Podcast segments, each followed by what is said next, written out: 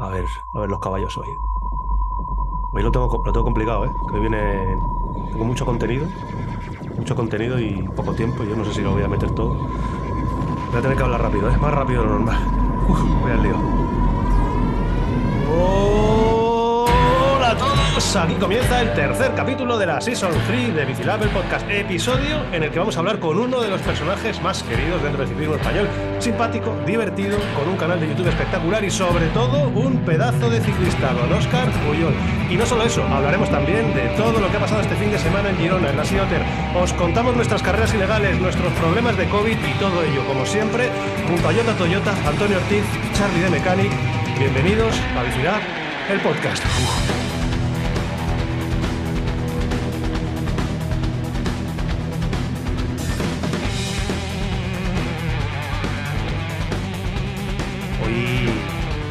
Apurado, ¿eh?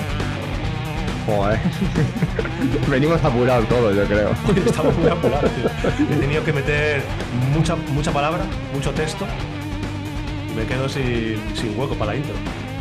Sabéis que os va a tocar hacer esto, ¿no? En breve. Estoy dejando, estoy dejando que la audiencia se quede con, con la musiquilla, con, con el tempo y tal. Pero de aquí a 5 o 6 programas ya os va a ir tocando. Os avisaré antes para que lo preparéis, porque yo me lo preparo. No creéis Sí. que, que esto será así. Que hoy lo tenía complicado. Que, Oscar, hoy lo tenía Muy difícil. ¿eh? buenas. Muy buenas, hoy lo tenía ¿Qué tal, complicado meterlo Oscar? todo. tío. Bienvenido. Oye, muchísimas gracias por entretenerme en los viajes. ¿eh? Estuve hablando con, con Antonio Ortiz ahí en, en la Sioter y la verdad que, que yo creo que, que la mayoría podemos decir que, que nos, que nos amenizáis donde os escuchemos. eh, trabajando. Un ratillo, o- un ratillo de viaje, ¿no? Sí, sí. quita. Que eso, que hoy lo, hoy tenía, lo tenía complicado para meter todo lo que tengo que meter en la intro, porque tengo que hablar un poco de todo lo que vamos a hacer. Y claro, tú es que eres muy polifacético, tío. Yo ya es que presentarte es muy difícil. No sé si presentarte como, como ciclista, como mountain biker, como el corredor de maratón, de XCO, de gravel, eh, Instagramer, youtuber, cocinero, ¿eh? Cocinero también ahora, ya casi. Eh, casi que ya me gusta más lo de cocinar que lo de andar en bici. Me sufro menos, por lo menos. No, qué, bien se, qué bien se te da, mamón, tío. Y, y luego, y también lo que todo el mundo dice cuando te conoce, que eres un tío de puta madre. Eso también estaría dentro de la presentación. Bueno, yo lo intento, yo lo intento. A mí mis padres me han educado así y, y bueno, intento seguir, seguir sus pasos, así que, que sí, intento hacer el bien y no mires a quién. Y transmitir buen rollo, que eso siempre es, es importante. Eso y es. además, eso- creo que se nota. Creo que cuando hablaba al principio en la intro que he dicho que, que es uno de los personajes más queridos dentro de- del ciclismo español, creo que es así. Creo que a todo el mundo que le preguntes, a Oscar le cae bien. Ciclistas profesionales le cae bien, que es muy difícil. Que cuando te dedicas un poco a YouTube o Instagram, a los ciclistas profesionales es como, mira, este, que es que este es youtuber. Pero Oscar, a los ciclistas les cae bien. A los youtubers nos cae bien. A los Instagramers nos cae bien. Y bueno, menos cuando estamos en carreras. Ahí ya ahí no hay amigos. ¿eh? Ahí. Ahí Sí, hemos, tenido alguna, hemos tenido alguna batallita, alguna batallita. Alguna- Mira, pues, podemos empezar por ahí, que esa es buena. Po- Podemos hablar de ello. Que alguno de vosotros tres, yo creo que de Charlie o de Jota, Charlie se la sabe muy bien, que cuente cómo empieza un poco la relación de, de Oscar Puyol y Bicilab. No sé si os acordáis más o menos cuando empezó. Tú sí te acuerdas, ¿no, Charlie? Sí, en la Andalucía by Race de hace dos, de hace dos años, que, que yo corría de pareja, corríamos de pareja Jota y yo, y, y luego íbamos, iba la dupla, ¿vale? Que, dupla. eran Oscar- Oscar Puyol y, y César Mato. Entonces, bueno, pues las primeras etapas, pues cada uno va a lo suyo, no sabe dónde, dónde está, pero luego va mirando la clasificación general, ¿vale? Entonces, claro, no sé en qué etapa fue, pues ya entramos que lo- en los vídeos lo contamos, que está bastante graciosa la serie de esa de vídeo, la podéis ver. Entonces ya rápidamente nos dimos cuenta que éramos rivales directos y que, que, nuestra, que nuestra carrera estaba ahí, en la batalla entre nosotros. Y ahí le entraste Y- tú, como en, la, como, en la, como en la discoteca cuando ves a una chica que te gusta, entraste tú, ¿no, Charlie? Le, Claro. entraste tú a Oscar. No, me- no me acuerdo, pues... a- Sí, me lo contaste a mí, eh, que le sí, viste ahí en, estábamos una, en, eh, en en una salida. Y estaba Oscar estaba en la caravana, yo creo, ¿no? Oscar, estabas en, en la caravana en Andújar. Bueno, no sé. Estabas por allí y yo me acerqué y dije, vamos a por vosotros, ¿sabes? Como si te conociese de toda la vida, claro, que, que es lo que, que es lo que pasa en los youtubers, que, que luego Claro, cuando, nos, cuando, cuando nos saludan nos conocen de toda la vida, pues a mí me pasaba eso contigo, exactamente. Y, y entonces, pues bueno, pues luego ya ese día hubo, hubo guerra guapa, ahí, Todos los días. Sí, a partir de ahí todos los días. Y a partir de ahí, y, y- y eso se extiende ya hasta la última colina triste. Esto ya es un.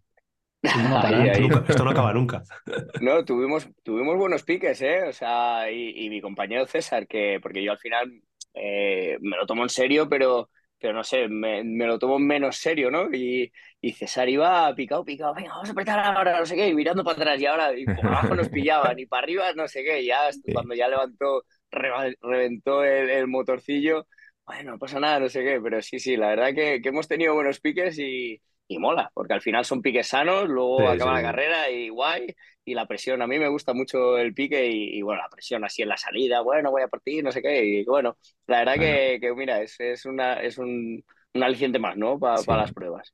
Que, hay que decir que tú juegas, tú juegas en otra liga. A ver, bueno, eh, entonces lo que pasa que de vez en cuando pues te gusta jugar y entonces pues, bueno, juegas, juegas con gente como nosotros, pero bueno, cuando te pones en serio ya...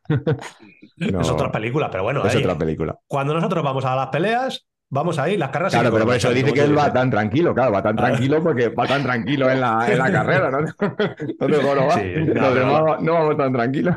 No, no, qué coño vamos a ser tan tranquilos, vamos, vamos, sudando sangre. Que nada, lo hemos pasado muy bien, hemos coincidido ya en muchas, en muchas ocasiones. Y, hijo, teníamos esta charla pendiente de hace mucho tiempo. También con, con, César también tenemos muy buena relación y también tiene que, tenemos que, traerle para que nos cuente un poco. Eh, y se da pali, que da pali que César. Eso, es que teje maneje se trae con, con Puyol. Eh, y y nada, cuéntanos un poco. Si la cosa es charlar contigo un ratillo, te dejamos luego que sigas cocinando. Y, básicamente es cosas que habrás contado mil millones de veces, pero que los 16.000 o 17.000 que nos están escuchando ahora eh, tienen interés en conocer. Y es básicamente cómo, cómo nace este Oscar Puyol que casi todo el mundo a día de hoy te conoce por eh, eh, la persona que, que, eres en redes sociales fundamentalmente. Pero claro, tú no naces en YouTube, tú vienes de más atrás y has estado en equipos gordos y has corrido una vuelta a España. Bueno, pues yo creo que el Oscar Puyol que tenéis delante es el mismo Oscar Puyol de siempre. Y bueno, yo creo que vosotros que me conocéis también en persona y luego también en redes sociales, yo creo que, es lo que intento transmitir, o sea, no, no soy otra persona y, he sido siempre el mismo, lo que pasa es que he ido evolucionando pues por circunstancias de la vida. Eh, fui ciclista profesional, eh, llegué pues eso, a tocar el World Tour y luego pues bueno, tuve ahí un, poquito de, mala suerte, pillé una bronquitis en un mal momento porque estábamos preparando el Tour de Francia con Jürgen van der Broek, hicimos toda la preparación en Sierra Nevada, fuimos a ver las etapas del Tour y una bronquitis me quedó fuera. Fue el año aquel que empezó todo el boom de los, de los puntos UCI eh, y bueno, eh, casualidades que se separó Omega Pharma y Loto se separaron y bueno, mi contrato del siguiente año pues, pues nada, no se quedó nadie con él. Pero bueno, muchos me dicen que mala suerte y a partir de ahí pues empezó una nueva vida. Y bueno, como os he dicho, pues eh, un Oscar Puyol que evolucionó porque me tocó coger las maletas y aparecer en un país como Irán, ¿no? Y al final, pues todo eso te hace crecer como, ya no solo como ciclista, sino como persona sobre todo, ¿no? Y nada, compartir pues muchas experiencias por diferentes países con gente de, todos los tipos, pues, pues bueno, pues te hace, te hace el, que, el que eres ahora.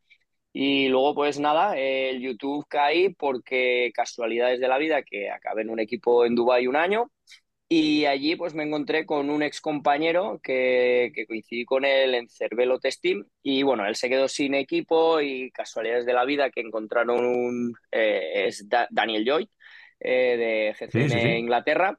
Y bueno, pues eh, ellos habían empezado el canal este pues a través de también casualidades de la vida, de que el ciclismo pues pu, pu, pu, y nada, me vio allí y tal, empezamos a hablar un poquito y pero no hablamos nada de, de, pues, de de ficharme ni nada. Yo seguí en mi vida ciclista y bueno, pues hace ahora ya cinco o seis añitos, eh, siendo un ciclista profesional, me llegó la llamada, se ve que se habló de, crear un canal eh, de GCN, pero en, otro idioma que no fuese el inglés, y el primer canal que no fue en inglés, pues eh, me querían de presentador. Yo estaba ahí un poco, pues eso, que quería seguir siendo ciclista, al final de ciclista se vive súper bien y nada, pero bueno, tuve un año un poquito malo eh, con tema de, lesiones, no, me, no, me, acoplaba el material que me obligaba el, el equipo a llevar eh, y por más que entrenaba, pues no, no, no rendía. Y eso que fue uno de los años que más en serio me lo tomé. Me fui con, con César, casualidad. Me fui con César a Sierra Nevada a entrenar, estuvimos allí concentrados. También tuve una caída un poco fea y ya allí estaba en reuniones con, con esta gente y ya le dije a César, uff, me parece a mí que, que ya va a ser mi último año y bueno, y así fue, ¿no? Eh, hablé con el equipo eh, a ver si me dejaba empezar porque ellos querían empezar para el Tour de Francia Eh, hablé con el equipo a ver si me dejaban, hablé con el canal a ver si me dejaban seguir con el equipo, acabar por lo menos la temporada por la tema de incompatibilidad de, de sponsors. Los dos aceptaron, así que lo estuve compatibilizando, pero es imposible. Al final, cuando, cuando Mm. tienes un, un trabajo, es imposible entrenar, seguir los entrenamientos, eh, la fatiga, el estrés, eh, los viajes, Mm. etcétera, etcétera.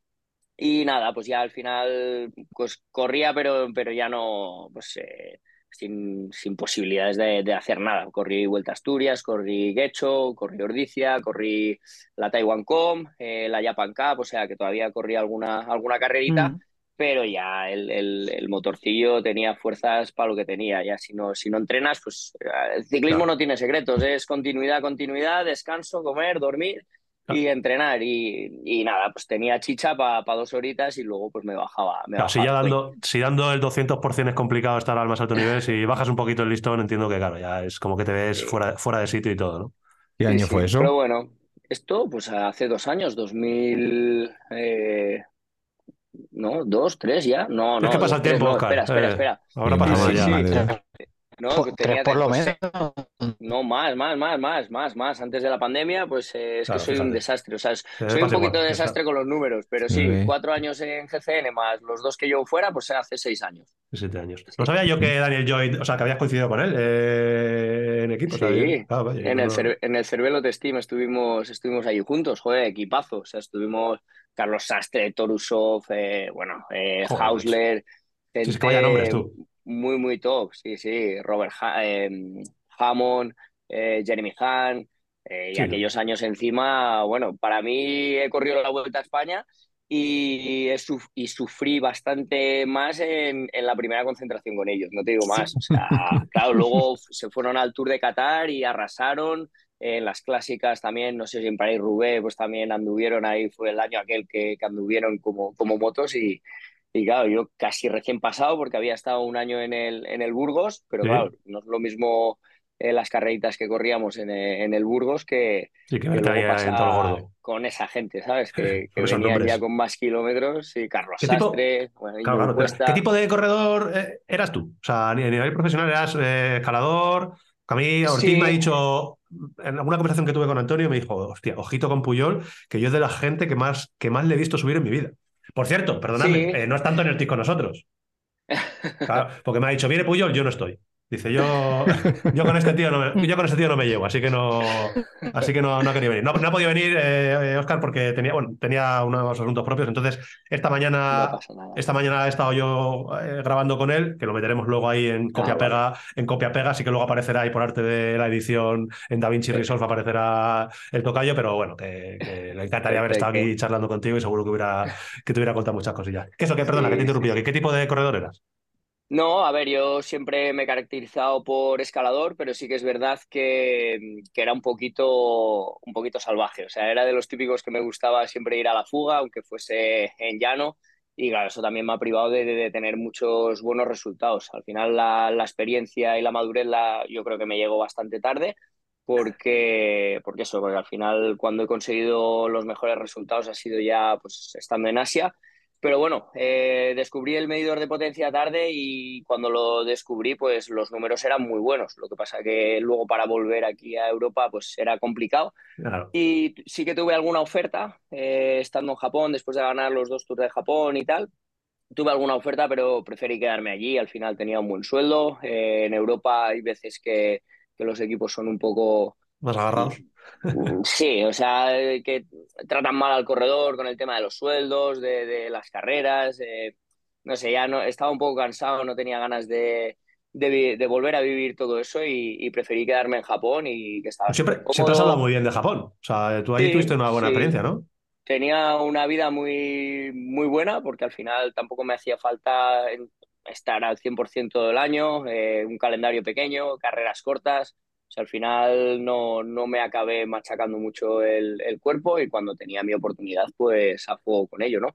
Pero sí, no tenía malos números para, para arriba, pero no le saqué todo el rendimiento por, por la cabeza, por la madurez y por todo, pues no, no le saqué todo el rendimiento que le podía haber sacado, pero, pero sí, me caracterizaba, pues, y también era bastante corredor de equipo. O sea, me, no sé, la presión no la aguantaba mucho. Sí que es verdad que hubo un año que empecé a trabajar con, con un coach, eh, con un coach mental.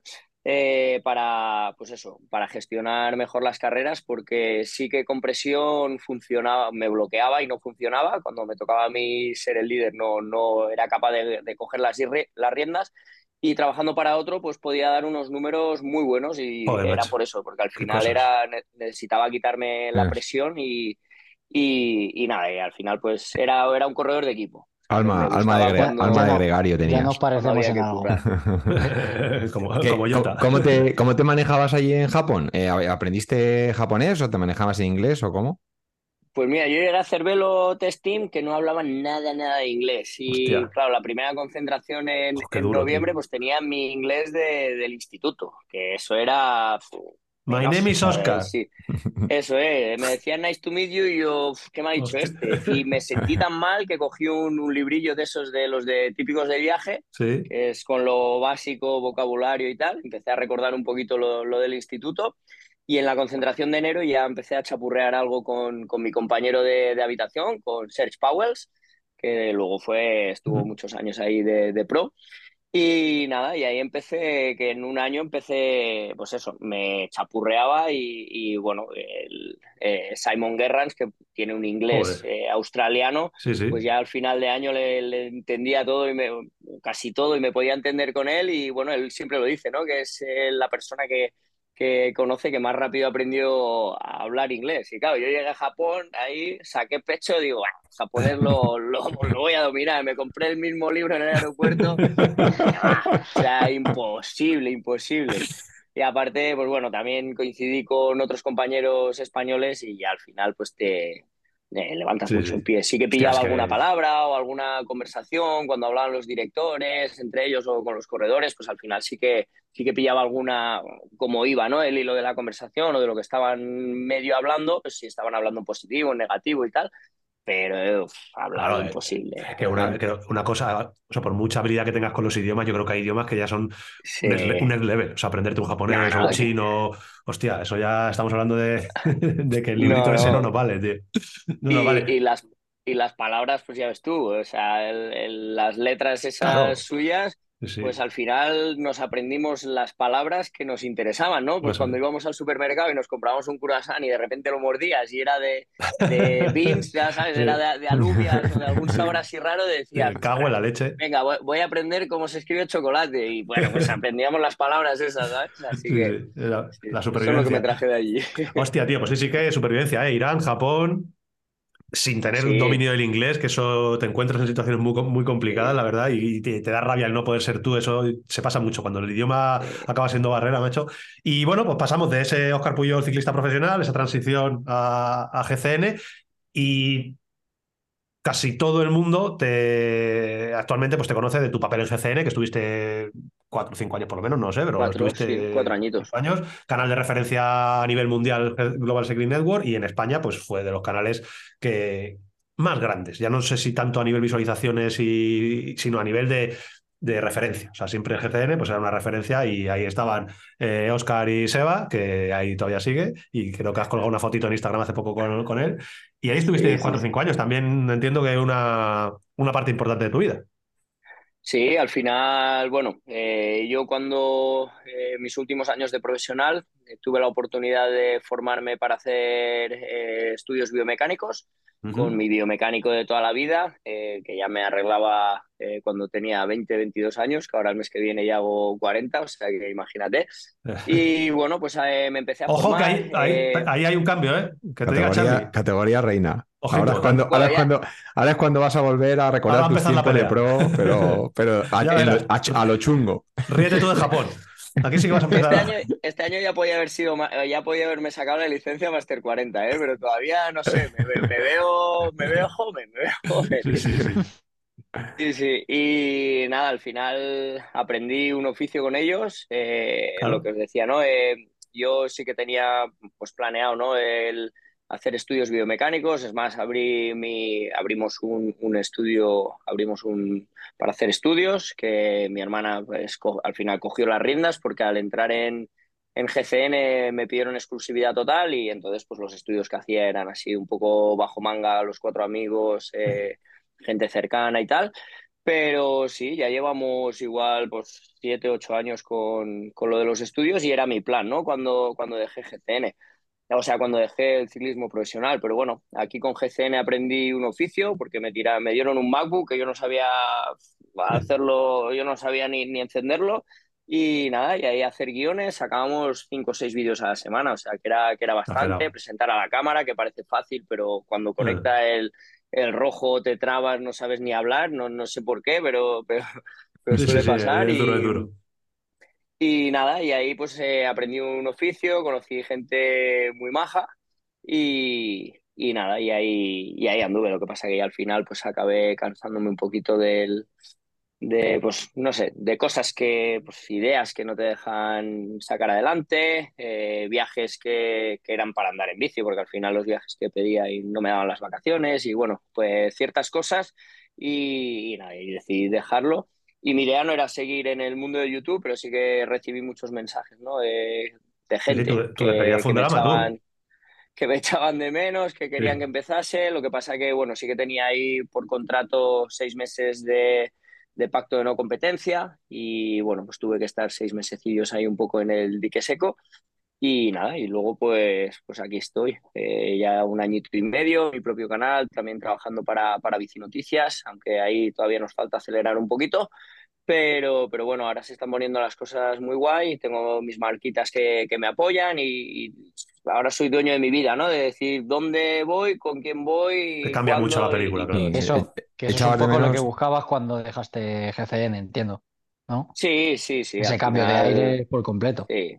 Sí, estaba viviendo en Girona. En Girona al final solo tenía a Sebas y algún amiguete, pero no sé, echaba de mucho de menos a la familia y luego, pues, yo qué sé, para una Andalucía by race, pedirme los días y que casi no me los diesen cuando al final era sí, más contenido. para ellos, ¿no? Sí, sí. Y eh, tener muy poca ropa y, y, pedir más, no darme ropa, comprarme yo o, Castelli cederme ropa, Castelli Spain, Castelli España, mm. cederme ropa y enfadarse por no llevarla de GCN. Pues tío, si no me dais ropa, lo que no voy a hacer es comprarme la ropa o la bici. No me, daban, no me, daban, bici y tenía que ir con, o sea, comprarme yo la bici, tapar Cam la marca. Camuflada. Claro, y se enfadaban también. Una, una score camuflada.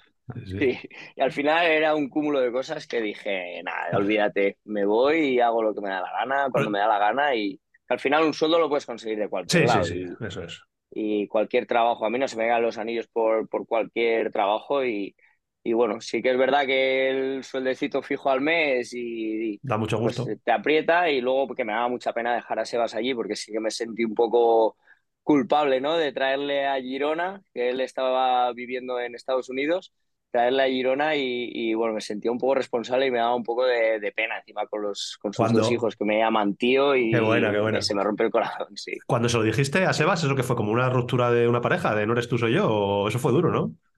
Fue muy duro porque ¿Sí? ¿Sí? que fue un día que llegamos de grabar juntos, que estábamos grabando con la moto, porque ahí en GCN pues alquilaban una moto y se grababan cosas eh, eh, con la moto para la carretera. ¿Sí? Y fue un día que llegué a la oficina y me senté y no se lo pregunté a nadie, ni a mis padres, ni a él, ni no se lo, no se lo dije a nadie. No quería que nadie me, me, eh, me influenciara. influenciara. Y pff, al día siguiente se lo tuve que decir a Sebas, digo, tío, he mandado este email. Hostia. Y fa, nos, dio, nos dio mucha pena, pero, pero bueno, él también lo entendía y sabía que iba a llegar Claro. la, iba a llegar la hora. Sí, al final, teniendo la relación buena que teníais y que seguís manteniendo, entiendo, Sí. él vería también por dónde iban tus derroteros. Y bueno, pues al final, lo que hemos dicho, eh, y lo has dicho tú muy bien, además me gusta mucho, eh, una palabra que has dicho es aprendí un oficio. O sea, a día de hoy, eh, el oficio de YouTube o youtuber no está del todo bien visto, que a mí, cosa que a mí me duele mucho, porque yo me dedico a ello hace muchos años y oye, que, que Oscar Puyol ha dicho que aprendí un oficio, que es un oficio complicado, a que sí, es lo que dices tú, cuando se enciende el pilotito rojo. Todo se ve en, tiempo Matrix, se ve todo ahí como, madre mía. ¿qué tenía que decir? Si me lo sabía todo muy bien. Y el equipo que hay detrás, porque al Claro. final en GCN éramos Claro, muchos, porque ahora, por ejemplo, estoy solo con Robert, eh, somos Robert y yo, Robert me echa una mano con, con la edición, con el SEO, con, con Mm. grabándome, etcétera, etcétera. Y, pero allí en GCN pues teníamos eh, jefa de producción, teníamos dos cámaras, editores, en Inglaterra gente ahí. que te arreglaba el sonido, la imagen, bueno, éramos, éramos muchísimos y claro, yo de ver vídeos que pulsas el este, te sientas, estás allí 10 minutos o cuarto de hora o cuatro minutos, vídeos cortos, pero luego cuando ves el trabajo que hay detrás del guion, de luego presentarlo, luego revisarlo, luego que eh, lleva, lleva rato, lleva rato. era un trabajo de 9 a 5. ¿Qué has cambiado ahora? Porque entiendo eh, eh, de, toda esa experiencia, todo ese oficio que aprendiste, parte lo habrás trasladado a tu forma actual de hacer los vídeos y, otra parte habrás amoldado a tu, a tu forma, a tu manera. ¿Qué, has cambiado? ¿O, los haces igual? O...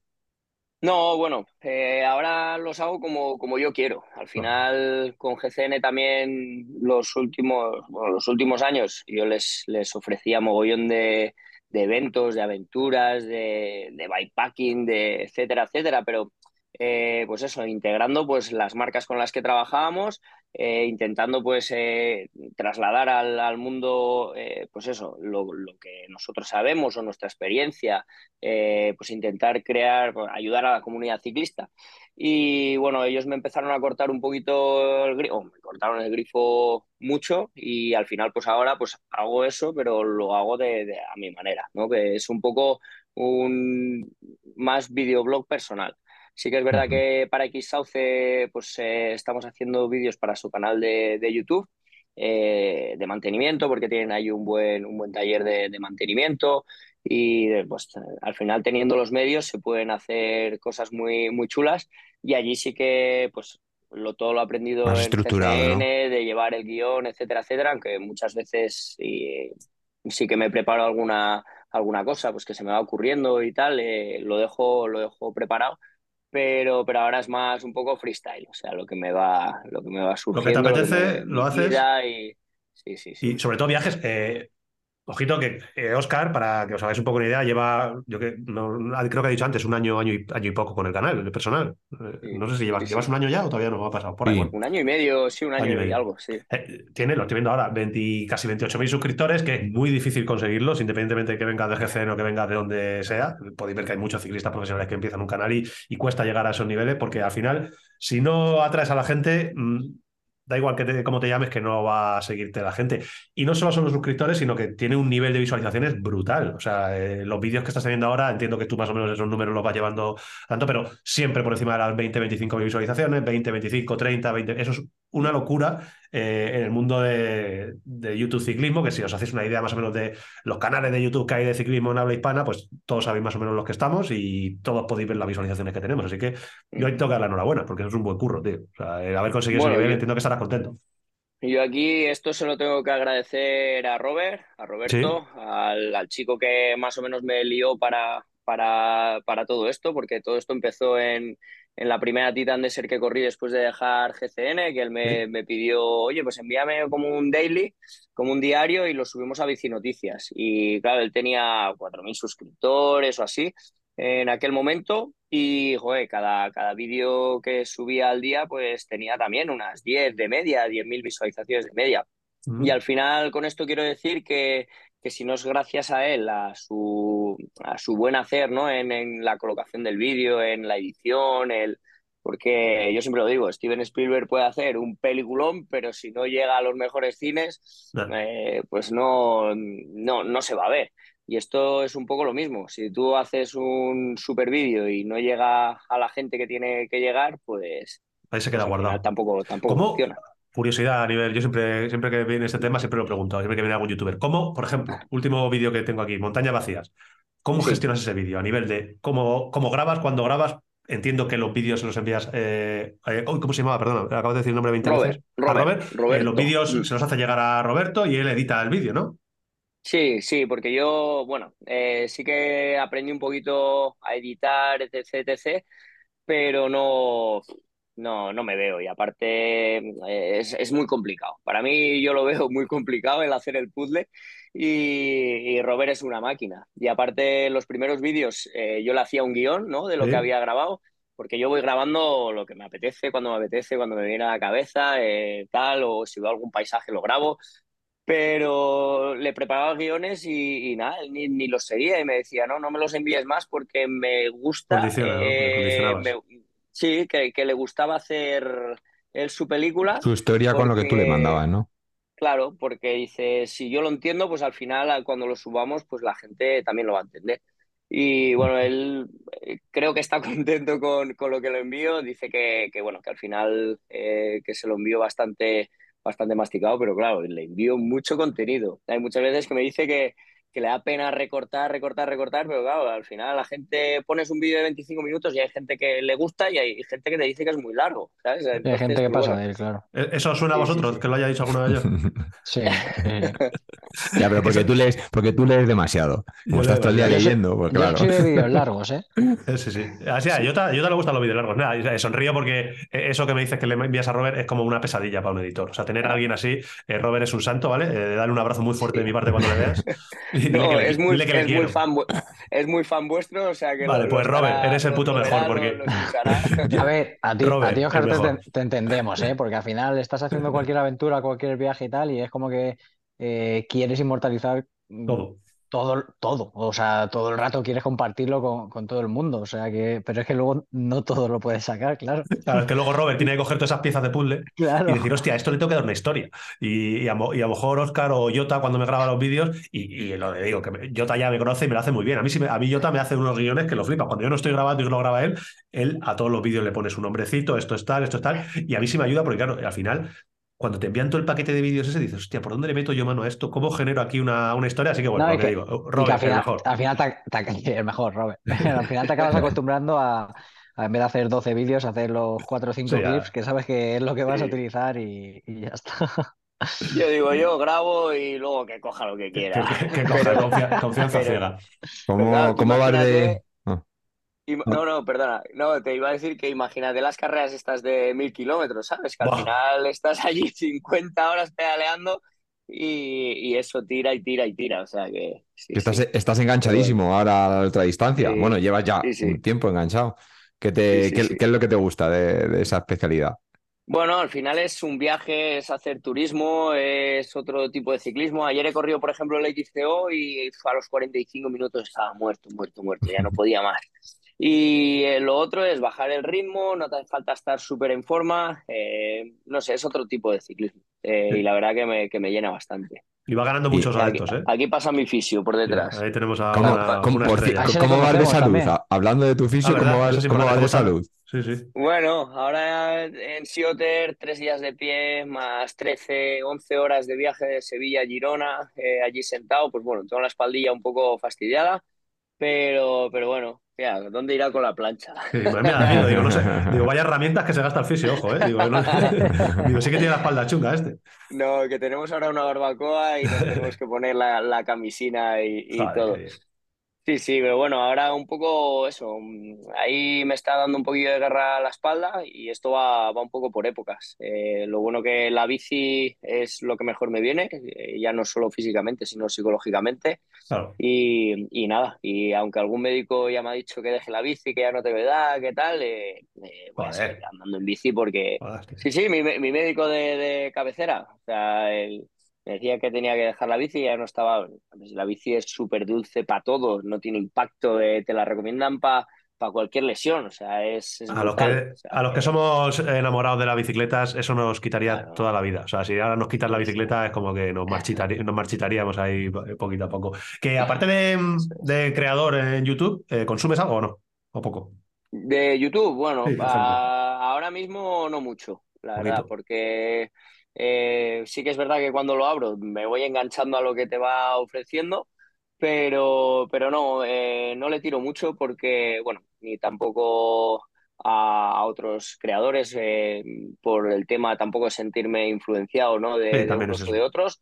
pero bueno, sí que cuando veo, yo qué sé, o que anunciáis vosotros algún vídeo y entro y ya pues te quedas un poco enganchado y tal, pero, pero no, eh, soy más de, de Instagram, de, de, perder el tiempo, de perder el tiempo en Instagram. Eso sí que te consume. Y, pero ahora pierdo más tiempo cocinando, a la verdad. Esa es, me, lo, paso muy bien, me lo paso muy bien. Y bueno, cocinando pues musiquita y tal, y, vuestro podcast sobre todo en el, en el coche. En el coche sí que, sí que escucho podcast y el primero el vuestro y luego ya el que vaya que vaya Los podcasts son, son maravillosos, yo lo he dicho muchas veces por eso, porque te permite Sí. mm, hacerlo mientras haces otra cosa. ¿no? Eh, YouTube al final es. eh, te dedique- Te tienes que sentar, te 100% tienes que a verlo. sentar. Y sacar 15 minutos no los tenemos todos No así fácil. libres como No, para, y- eso. La tele tampoco la veo, o sea que no, no, no, no me siento, ¿no? A ver una, no me siento en una pantalla en, Que- en- en este caso. Eso, O que sea, lo que poco es un poquito al iPhone, al, al- a- al al Instagram. Twitter también me gusta mucho, Twitter me lo paso muy bien. A mí me gusta Eh, mucho con, Twitter, tío. con los haters y Pero hay mucha pelea ahí, ¿eh? Lo, lo cuaz que es la gente y las, y cómo se las inventan y entrar en los comentarios a las respuestas. Ahí, mira, ahí hostia, pique. hablando de, mira, ya casi, casi que cerramos, casi, no te quiero quitar mucho tiempo, pero hay una muy guapa de Twitter que no sé si te la sabes tú, en la que estamos involucrados nosotros. Twitter Ciclismo, Ah, ¿sí? hay una comunidad de Twitter Ciclismo Sí, sí. que tiene sus cosas, tiene sus lado, el lado oscuro también. El lado oscuro, hay un lado oscuro de Twitter ciclismo muy, muy duro, muy duro. Entonces, hace un tiempo, eh, después de Colina Triste, pues en ese, en ese Twitter ciclismo un poco más oscurito, salió un clip de, de nuestro gran y amado Edu Talavera, Talavera Paquete, de, Eduardo Talavera, que sale, un corto que sale de nuestro último vídeo que dice, joder, qué gusto da reventar a Puyol, o algo así. Una- una- y entonces, lo- en en Colina Triste, en la última etapa, dice, joder, qué gusto da también reventar a Puyol, que tú, Puyol nos reventó con César de- cuatro de las tres de las cuatro etapas, creo, pero en la última, pues ahí, ahí estuvo eh, Talavera ayudándonos a todos con tal de poder llegar 20 segundos antes que la, que la dupla. Y dice ese comentario. es. Eso es, hostia, Twitter ciclismo ardiendo. Pues habrá reventado a Jordi Puyol, porque este no tiene patas para reventar al otro. Y entonces se generó una bola gordísima con ese, ese clip de Talavera. Y, y en algún momento alguien dijo, pero joder, que lo dice de broma, que son amigos, que se conocen de competir. "Ah, Ni amigos ni. O sea, y, y Twitter es Twitter es Twitter es Twitter. Digo, madre mía, digo, todavía se nos genera aquí un cisma, un político. A, que a Edu le voy a pillar yo un día y le voy a decir, a ver, Tienes que darle me bien, reviente tío. de verdad, hombre. Ay, ay, Que esa es la que coja y queremos. me reviente de verdad. Para arriba, Sí. para abajo, la Para todos que él quiera. con, la, con la que, con la que te dije, nada, Talavera eso es un paquete, un paquete de cuidado. Pasa que le queremos porque es muy bajo, pero es un, es un paquetillo. Que mm, no sé si queréis contarle algo más a. o que os cuente algo más o le dejamos ya que se vaya a cocinar. Sí, tiene, tiene barbacoa, ha dicho. Dejamos que tiene- tiene No, barbacoa. Eh, ah, eh, se lo enseñaba a él que estaba Sí, preparando, sí, sí, preparando uno- unos papillot de, de- con una base de calabacín, champiñón, un salteado de, de tomatitos cherry con cebollita y puerro, le echa un poquito de queso y ahora le voy a poner dos huevitos de codorniz para cada uno. ¿Qué te Eso- parece? Y Eso a las ocho y media de la noche. ¿eh? Eso lo cuenta a las ocho y media de la tarde. Esa, esa receta las ves en los reels de Instagram, ¿no? Cuando estás ahí No, no, con el. no. ¿no? Eso, hemos, Te- hemos ido a, hemos ido la frutería y he, he cogido y digo, va, pues voy a hacer un, un papillón, ¿sabes? Lo- Sí, luego lo sí, cierro en papel sí, sí. albal y lo meto ahí en, en la barbacoa y ya está. Y luego eso es el piqui piqui y luego ya pues la, la barbacoa de verdad. Pues nada, No, me, mucho. gusta mucho, me gusta mucho cocinar. La verdad que Ah, es- he es que es pillado relajante, ahí claro. un- eh, sí, me- y me gusta pues la, la magia esa de, de la mezcla de tal y, y- y ver el resultado. ¿Te cuidas o no? disfruta. Ah, de comida. No, no me cuido nada, no me No. cuido nada. La verdad que no, no tengo problema con el peso, no me, no me cuido nada, como lo que quiero. La verdad que como sano porque me gusta comer sano, pero o sea, no como fritos, no como... Sí. Pero, pero que cantidades o Sí, lo que pesar o nada, lo que toca y, y ya está. O sea, Perfecto. sí. Que Oye, nada. Oscar, antes, sí, claro. antes de que te vayas, que te vemos mucho por ahí siempre, nos gusta verte y a la gente también. ¿Tienes algo de aquí a final de año de carreritas y eso? Eso ¿Vas es. a hacer algo más o has terminado? Sí, bueno, ahora he pedido la bici de ciclocross, a ver si, si me, si me la consiguen, porque me molaría hacer algo de ciclocross. Ahora en este fin de semana gravel en Albacete, eh, que hay una en Sierra de Alcaraz, hay una, Ujú. una marchita de, de gravel, una gran fondo. Eh, después la Titan de Almería, porque casualidad que al ganar la Titan Marruecos en Adventure, pues tenía la inscripción. No tenía pensado ir, pero invitaron a mi padre por ser tan mayor y bueno, me apetece pasar cuatro días de mountain bike con él allí en, en Almería y nada, y luego in- intentar correr algo de ciclocross y me voy con César a Chile otra vez. Bueno. vamos Ah, a ir a hacer a Cross Ah, sí. Andes, que Ah, lo bueno. bueno de esta prueba de ultraciclismo es que cada año cambian el recorrido y entonces, pues bueno, es una manera de descubrir un país, de descubrir una nueva zona y este año es mucho más al sur que, que otros años, es Uf. más, es en la Patagonia. Y bueno, el clima igual no es muy bueno, pero el- el- las vistas y El paisaje va a ser una puta locura, va a tío. ser espectacular. Y luego nos quedaremos unos días más. Eh, hay una pruebecita pequeña más al sur de cuatro días de gravel, pero esa ya es por etapas, 100 kilómetros por etapa.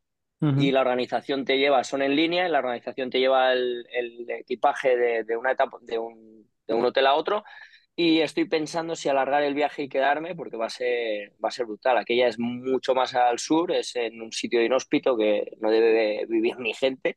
Y, bueno, pues no sé si alargar más el viaje y quedarme, pero claro, es que es un mes fuera de casa, un mes que se acumulan cosas y... ¿Qué fecha es? Y, pues... Eh, ¿Diciembre o no sé. Eh, sí, es en diciembre. A Crosandes creo que es el 14 del 14. Pues esto es a principio de diciembre. La primera semana de diciembre, creo que Madre mía, en la, Patagonia. Que se prepare Robert. De... Sí. Mirad a si veniros. nos va un poco sería una, sería una puta locura. Es una de las cosas que más nos motivaría a hacer un proyecto de esos. Que, Oscar, un millón de gracias, tío. ¿Ya quieres despedirte diciendo qué material era aquel al que no te acoplabas en el equipo? No, no hace falta. sí, sí, no, lo, lo, puedo decir porque, mira, Curiosamente mm, me pasó a la inversa, ¿no? Yo me compré una, una bici de montaña, una BMC, Four Eh, y me fui a la Costa Blanca Bike Race. Y bueno, eh, yo he llevado Rotor, el ovalado, desde, 2019, desde 2009 en Cervelo de Steam, que entró como sponsor. Y bueno, fui de los que dijo que sí, que apostaba por ello. Me costó adaptarme un poquito, sobre todo porque, claro, me lo pusieron y a la primera concentración aquella que os digo, que peor que la Vuelta a España.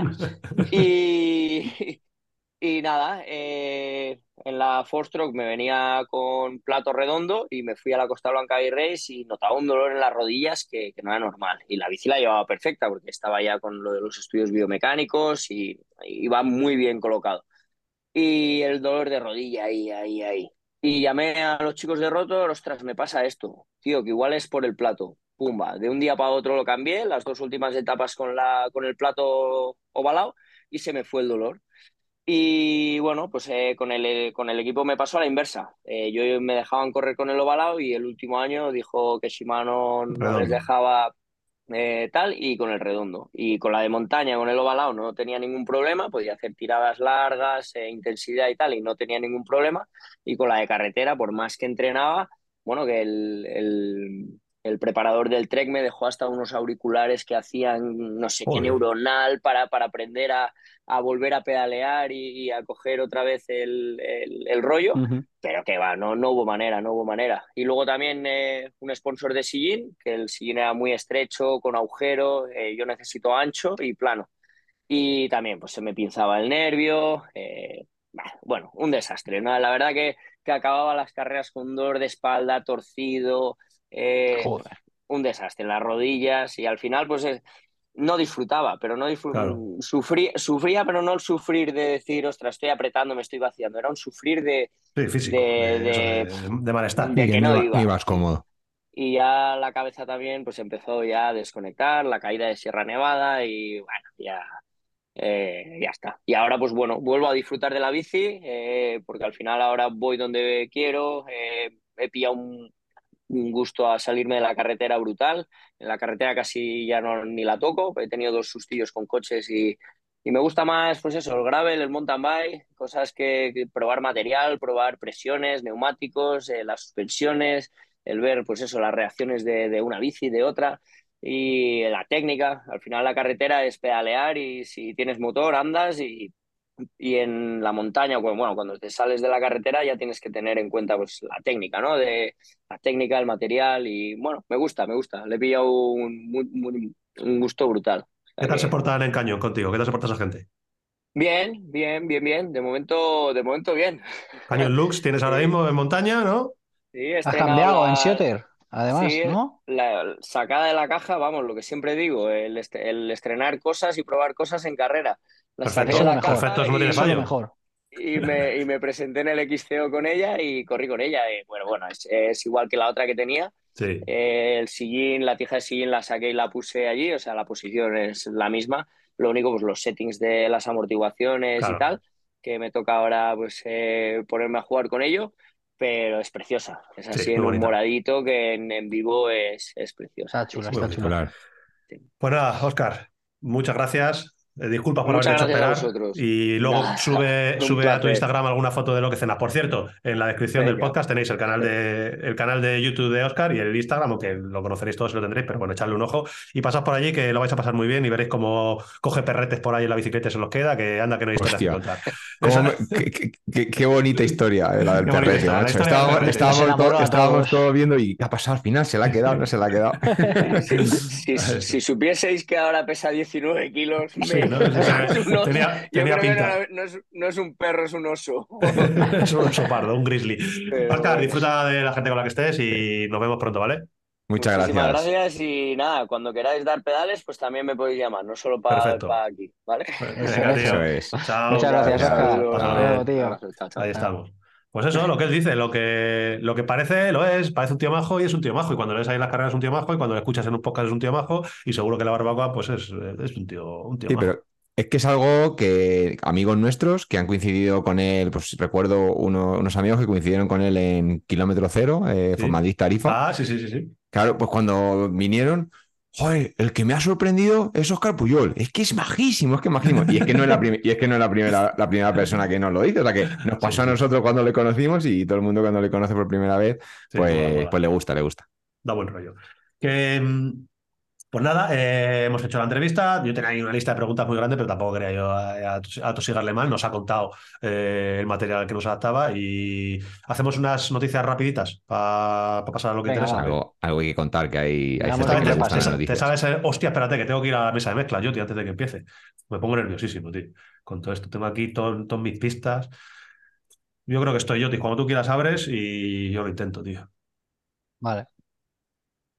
Nuestra mierda. Que no. Joder, macho, que tío. no, Estás acabando conmigo, no. tío. Estás acabando conmigo, tío. Y le había dado, ¿eh? Dale, dale. Las noticias.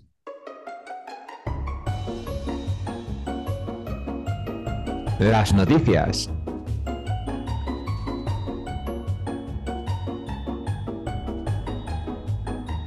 Aquí ha habido un silencio, un silencio que nos duele en el corazón, que es el silencio de, de Antonio Ortiz. Eh, Charlie, bájate un poquito, o sea, sepárate un poquito del micro o Ah, bájatelo un venga. poco, porque estás ahí saturando un pelín. Eh, y es que, bueno, ya lo he dicho, que Tocayo no puede estar aquí con nosotros. Eh, luego, luego hablaremos con, eh, con él, eh, con la magia de, de Internet. Y básicamente, noticias, hoy ha habido un montonazo de cosas y el mayor y principal, el principal culpable de que haya habido un montonazo de cosas eh, ha estado en Girona. Este fin de semana sabéis que ha tenido lugar el Sioter, del cual nos va a hablar Antonio, un macro ultra festival ciclismo que tiene absolutamente de todo y que es de los dos, tres más grandes del mundo. Eh, y entre mil historias tiene muchas pruebas ciclistas, muchas pruebas. Ahora hablaremos de, de ellas. Eh, también ha tenido lugar el, preolímpico, el test preolímpico de París, que es esa prueba que, bueno, no sé si sabéis un poquito en qué consiste, pero básicamente es meter a los ciclistas que a día de hoy están clasificados para los Juegos Olímpicos en el circuito de los Juegos Olímpicos, que ya sabéis que va a ser en París. Es una carrera particular, sin premios en metálicos, sin puntos UCI, sin. Bueno, que hay que, hay que, hay que estar para conocerlo. Y ha, tenido allí lugar y básicamente mmm, vamos a decir quiénes han ganado. Eh, Loana Lecomte, eh, chicas, y Víctor Koreski han ganado eh, en ese test eh, olímpico. El podium total de chicas y chicos lo tengo aquí. Los españoles creo que David Campos y David Valero han hecho 20 y 21 respectivamente, si no me, me equivoco. Rocío del Alba también ha estado y ha hecho 30 o 31. Y en la categoría de chicos, eh, ah, bueno, para que os hagáis una idea, Matías Van der Poel, Van der Poel ha estado, Tom Pizcock han estado también y han acabado el 28, 30, 30 y tantos, o sea que no han estado eh, muy cerca. Eh, en chicos, creo que te tengo aquí, Víctor Koretsky primero y creo que Anton Cooper ha sido segundo y tercero Nino Schurter, David Campos y David Valero 20 y 21. En chicas, Loana, Locam- Loana en solitario, vaya mm, fin de temporada que está haciéndose Víctor Koretsky, por cierto. Eh, Lona de Conte, Laura Stiger segunda y Paulín Ferran Prevot tercera. Así que bueno, un podium, como veis, de, de nivel. Ahí hay nombres, eh, nombres buenos.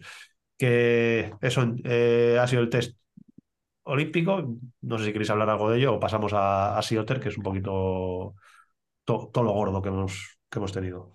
Yo solo Bueno, destacaría. yo no, no- yo no he visto, no hemos visto las carreras. No, eh, ni tú ni nadie, porque no las han retransmitido, así que no nos han dejado. no sé, eh, a mí yo lo único que me ha, mm, me ha pasado por la cabeza es si todos habrán ido eh, a, pues, a- a competir como objetivo mm, de la victoria de la carrera, que bueno, que una vez que sales a correr, sales a, a dar todo lo que tienes, ¿vale? Pero mm, creo que ah, quizá la intención de muchos corredores es, sobre todo, conocer el circuito, ¿vale? Y bueno, eh, y, estar en carrera en, ese circuito, ¿vale? En lo que se van a encontrar en, los Juegos Olímpicos. Simplemente lo digo porque me ha sorprendido, por ejemplo, como Matthew Van Der Poel y Sam Gaze han entrado juntos, uno, uno detrás de otro, y bueno, pues en posiciones modestas. Y Sam Gaze viene de hacer carreras muy, buenas. Entonces, bueno, a lo mejor es simplemente lo digo como una opinión que suelto. Sí, yo creo que también hay un poquito de pues eso, de motivación, al final no es una prueba que te motive a lo mejor a, dar el 130%. Y luego, sobre todo, también en cuanto a punto de forma. La gente ahora yo creo que está preparándose para la gira americana que viene ahora, eh, tienen que tener el subidón y habrán bajado un poquito la carga y irán ahora ya con todo lo que queda para, para acabar. Eh, eh, ¿Cuáles son las dos carreras que quedan? Mont Santan en Canadá y la otra donde ganó el año pasado Valero Snowshoe y Snowshoe, que son las dos, si no me equivoco, que quedan. Eh, Sí, Otter, Girona, eh, el sábado hubo Gravel, eh, una carrera larga de Gravel en la que se vio por ahí muy implicado el equipo Movistar Gravel, porque lo patrocinaba, si no me equivoco, Caño, como al Movistar. Eh, estuvo mm. Valverde, estuvo Verona, estuvo, no sé si, bueno, subieron unos cuantos. No sé Hubo chicas también. Hubo chicas también, pero no he visto clasificación. No sé si realmente era una, carrera competitiva como tal o bueno, era. A ver, esta gente siempre que va es lo que decís, van ahí a darse de cabezazo, pero bueno, no, he visto clasificación. ¿eh? Los primeros son justo los que has comentado, llegan Valverde y Verona. Valverde y los Verona, llegaron de la mano. De la mano, sí, los dos en paralelo. Eso, y donde sí que, sí que no hay tantos corazoncitos fue en la carrera de mountain bike del Scott Marathon, que es una de las de los circuitos más importantes, si no el más a nivel nacional de maratón, con muchísimo, muchísimo nivel. Tanto es el nivel que los tres primeros eh, fueron Hans Becking, Hugo Dreschu y José Díaz, los tres del, del Megamo. Casi nada, ¿eh? Casi nada, bueno, tres corredores espectaculares, también estuvieron los corredores del Canon del Basaraba y estuvo también, eh, eso estuvo Miguel Muñoz, que creo que fue el, primer español, hizo sexto. Eh, en chicas, em, Tessa Cortecas, estuvo Morcillo, sí. Eh, Tessa Cortecas ganó, que está haciendo un, también, está llevándoselo todo últimamente, la verdad, está haciendo muy, muy, muy buen año. Está muy fuerte, macho. Sí, está muy fuerte, de, que fichó también por el Canon del, está, creo que les ha supuesto al equipo un refuerzo muy, muy bueno de cara a la plantilla femenina. Eh, y luego también estuvieron por ahí las otras dos del, del buff. Eh, Merichel estuvo, que creo que hizo segunda, y Janina, eh, Janina Bust, que, que, hizo tercera, completando el podium de, ese, de esa carrera de maratón, que creo que había 800 o 900 inscritos. Al final es una maratón popular, entre comillas, con una parrilla con bastante, bastante nivel en la parte alta. eso fue el sábado, si no me equivoco, ayer, antes de ayer, perdona, que hoy es martes, antes de ayer domingo, tuvo lugar también en Girona, en el Sioter, el XCO del Supercup Shimano eh, Supercup Mountain Bike que es otro circuito eh, muy, muy, muy potente a nivel nacional. Y también, pues, el podium también es de mucho nivel, teniendo en cuenta que estaba el preolímpico y que hay mucha gente que estuvo en París. Eh, el podium aquí es de tres primeras filas. Bueno, sobre todo Gerardo Ulloa, que fue el que ganó el mexicano, Hugo Dreschú, que podemos decir que ahora mismo no es primera fila en XCO, pero empezó en XCO, fue un corredor de, XCO, ahora está muy metido en el maratón. Ojito con Hugo, que hizo segundo el sábado en maratón y segundo el, domingo en XCO, la madre que lo trajo. El francés y tercero Jofra, Jofra Puyer, que hizo tercero, llegaron al sprint más o menos, así que bueno, eh, buena carrera de Jofra, que también estaba inscrito para el test de París, pero se quedó en Girona. No sé si no podían ir más, bueno, ahí ya me pierdo un poco con la, con la legislación vigente, pero bueno. Ahí estuvieron, ese fue el podio de chicos. Y de chicas, eh, Sophie Van Bersborg eh, primera, Sophie Jacobsen, dos Sofís eh, segunda, y la española Nuria Bosch tercera en SXCO. Así que bueno, enhorabuena a todos vosotros. Mm. Y, eso en cuanto a competiciones, ¿tenéis algo más de carreras? ganó también en categoría sub-23, ¿no? si no me equivoco. Muy bien, pues enhorabuena, ya, ya no tengo más, más datos. Y mm, noticias, ¿tienes algo de...?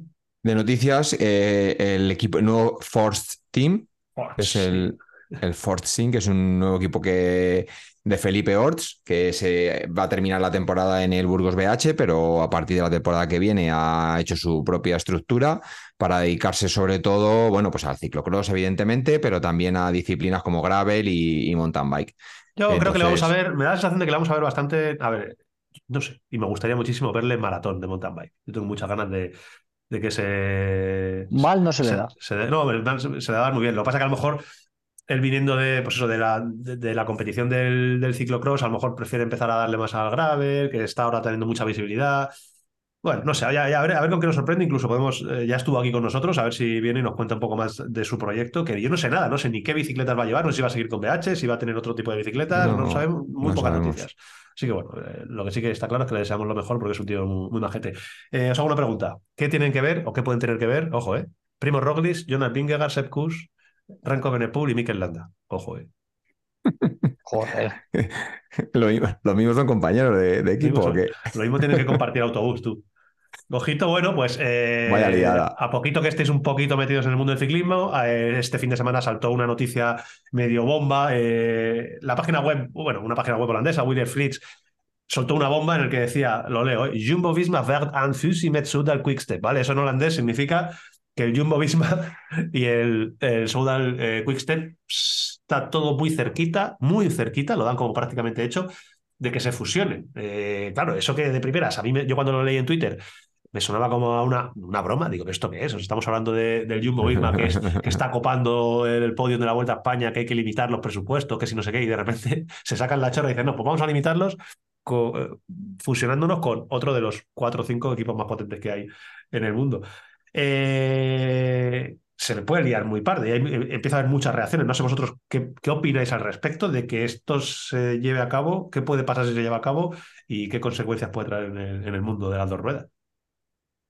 Bueno, mi opinión, si, si lo hacen, la, razón es, bueno, si lo hacen, lo, explicarán, me imagino. Eh, Jumbo se sale como patrocinador, entonces tienen que buscar otro patrocinador que, que ponga el mismo dinero o que lo doble. Y claro, eso no, no, debe, no debe ser fácil. Jumbo, Jumbo, estaba poniendo para Claro, y, de hecho creo que querían más, más, pues eso, más presupuesto. Eh, al unir los dos equipos, pues esos patrocinadores están, pero claro, eh, de dos equipos hacen uno. Entonces estamos perdiendo un equipo de primera línea. La mitad de la plantilla, claro. Claro, perdemos un equipo primera línea de, de World Tour. Entonces, bueno, pues en ese sentido. Eh, Algo tiene que salir por ahí. Estamos perdiendo un equipo, ¿sabes? Los, corredores se pueden lo contrario a lo que pasó en el mountain bike cuando el, el Scott eh, se separó, el, boom se separó de, Calabandida y la buena noticia era pues, que se hacían dos equipos. pues mira, tenemos más gente aquí metida. Aquí pasa lo contrario. Es, una, es una, en principio una, noticia.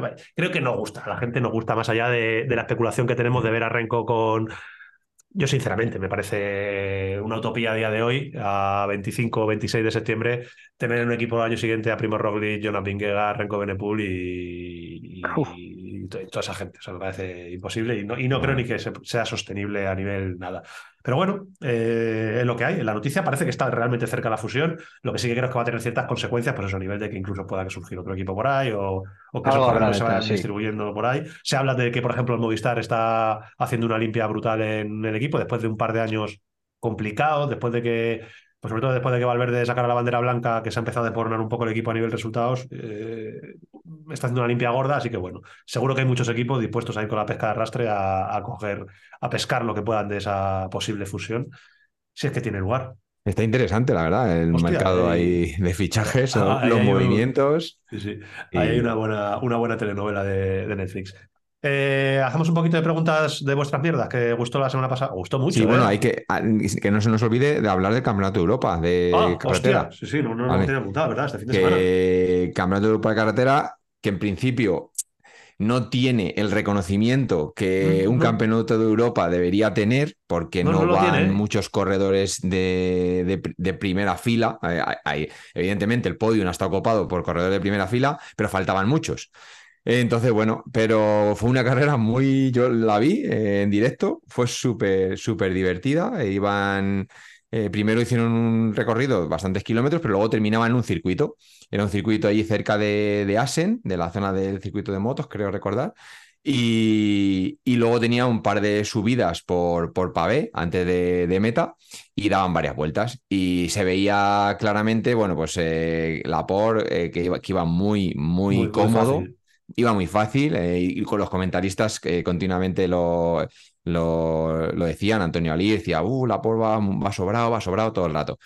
Y, bueno, y así, y así fue que en una de esas hubo una caída que, fue, que marcó la carrera eh, en, una, en una curva, porque era tipo circuito, pues eso, teniendo que tenían que trazar ahí eh, como si fuesen en, moto. Hay una toma de, de helicóptero es, increíble. Increíble. Hay una toma, yo la, la he visto en Twitter, Además, la es que guerra no la- la vi. yo- estaba, yo con, estaba yo con Zaka y digo, qué tomón. Y a, a continuación, a continuación lo dijo también Antonio sí, sí, Madre es- mía, qué toma, qué locura. Es, eh, buscarla por Twitter, si, si la encuentro lo dejaré luego en la descripción. Es una de las mejores tomas a la altura de la toma famosa del helicóptero del Mundial de, no me acuerdo, el que ganó eh, a la Philippe, el primero de a la Philippe, creo que fue en Italia, no me acuerdo.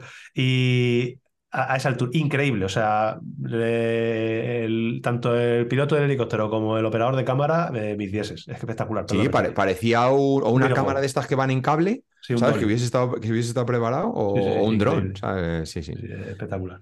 Y, y nada, y bueno, a raíz de la caída, pues ya se quedó un grupo pequeño en, en cabeza, que se veía que iba a estar ahí ya la victoria. Y hasta que, bueno, pegó un palo a la Porsche, se escapó. Le fueron manteniendo a 10-15 segundos durante más de 10 kilómetros, creo que en el kilómetro 11 o por ahí es cuando ella iba escapado.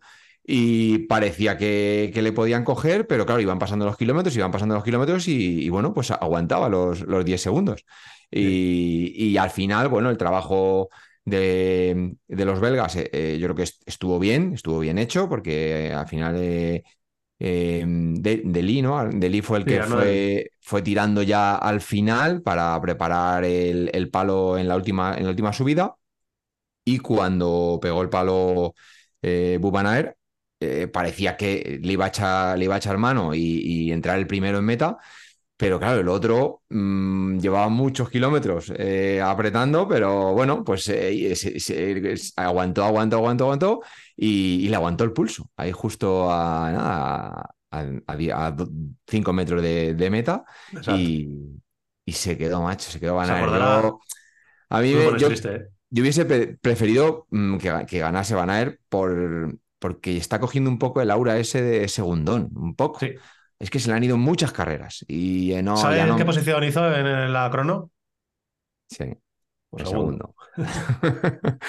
y le viene un jovencito y le gana en la crono. Y ahora su compañero de equipo, que incluso, fíjate si tiene guasa la cosa, Eso duele, ¿eh? Que le dejó, le dejó ganar una etapa. Sí. en el- no, una etapa no, le dejó ganar. No, no, Gante Gante Weber, Ah, una, una, una una de las clásica. clásicas más importantes, sin ser de, de los monumentos, una de las clásicas más importantes del año. Le dejó ganar. Hay una imagen así un poco de esas icónicas en las que bueno, sale él como cediendo la victoria, que es un poco raro. Ya sabéis que a mí esas cosas no me gustan mucho. Pero bueno, pues eh, obviamente ayer era otra cosa, correr en equipos distintos, uno por la selección francesa y otro por la belga, y no, no le iba a dejar ganar, no tenía sentido.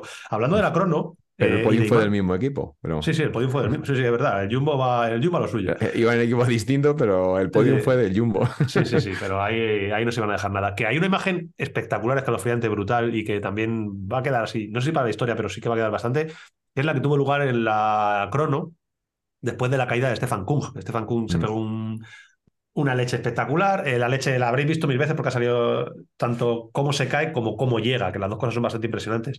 La caída se produce porque va totalmente acoplado a la contrarreloj suizo y, va muy tan, tan acoplado que no va ni mirando hacia adelante, él va mirando la rueda. Eh, las vallas de la carretera se meten un poquito en la carretera pues, para trochar y no la pio, se las come. Claro, esa gente va a 65 kilómetros por hora. Cuando se choca, una hostia de 65 kilómetros por hora, se reventó absolutamente el casco, sale con la cara totalmente ensangrentada, le dio tiempo a volver a subirse a la bicicleta porque esta gente no, no es de verdad, es un tópico de están hechos de otra pasta, pero yo no sé de dónde sacan después de un piñazo así la fuerza y la energía para volver a montarte la bici cuando ya sabes que lo tienes todo perdido, pero bueno, se volvió a montar, llegó a meta, Estefan, y es una imagen que ha traído mucho que hablar porque se habla de que le tenían que haber parado, que no le tenían que haber dejado subirse, porque luego fue diagnosticado de conmoción cerebral y de varias fracturas y de no sé qué.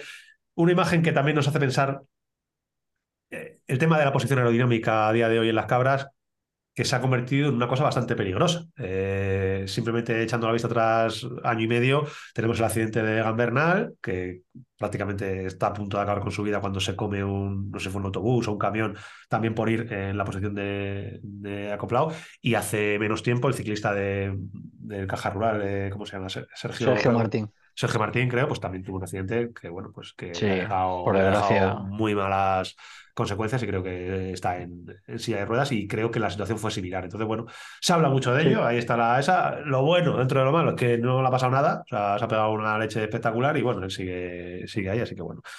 Ahí quedó la, la imagen de la crono. Eh, gracias, Charlie, por recordarlo del europeo, porque si no nos íbamos de, nos íbamos de la noticia sin, sin contarlo.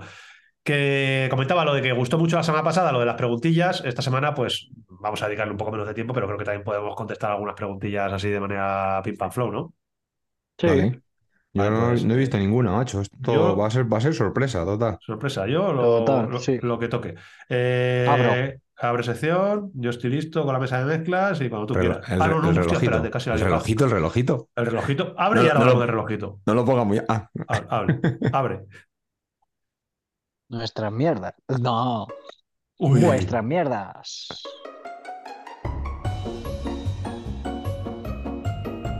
vuestras mierdas.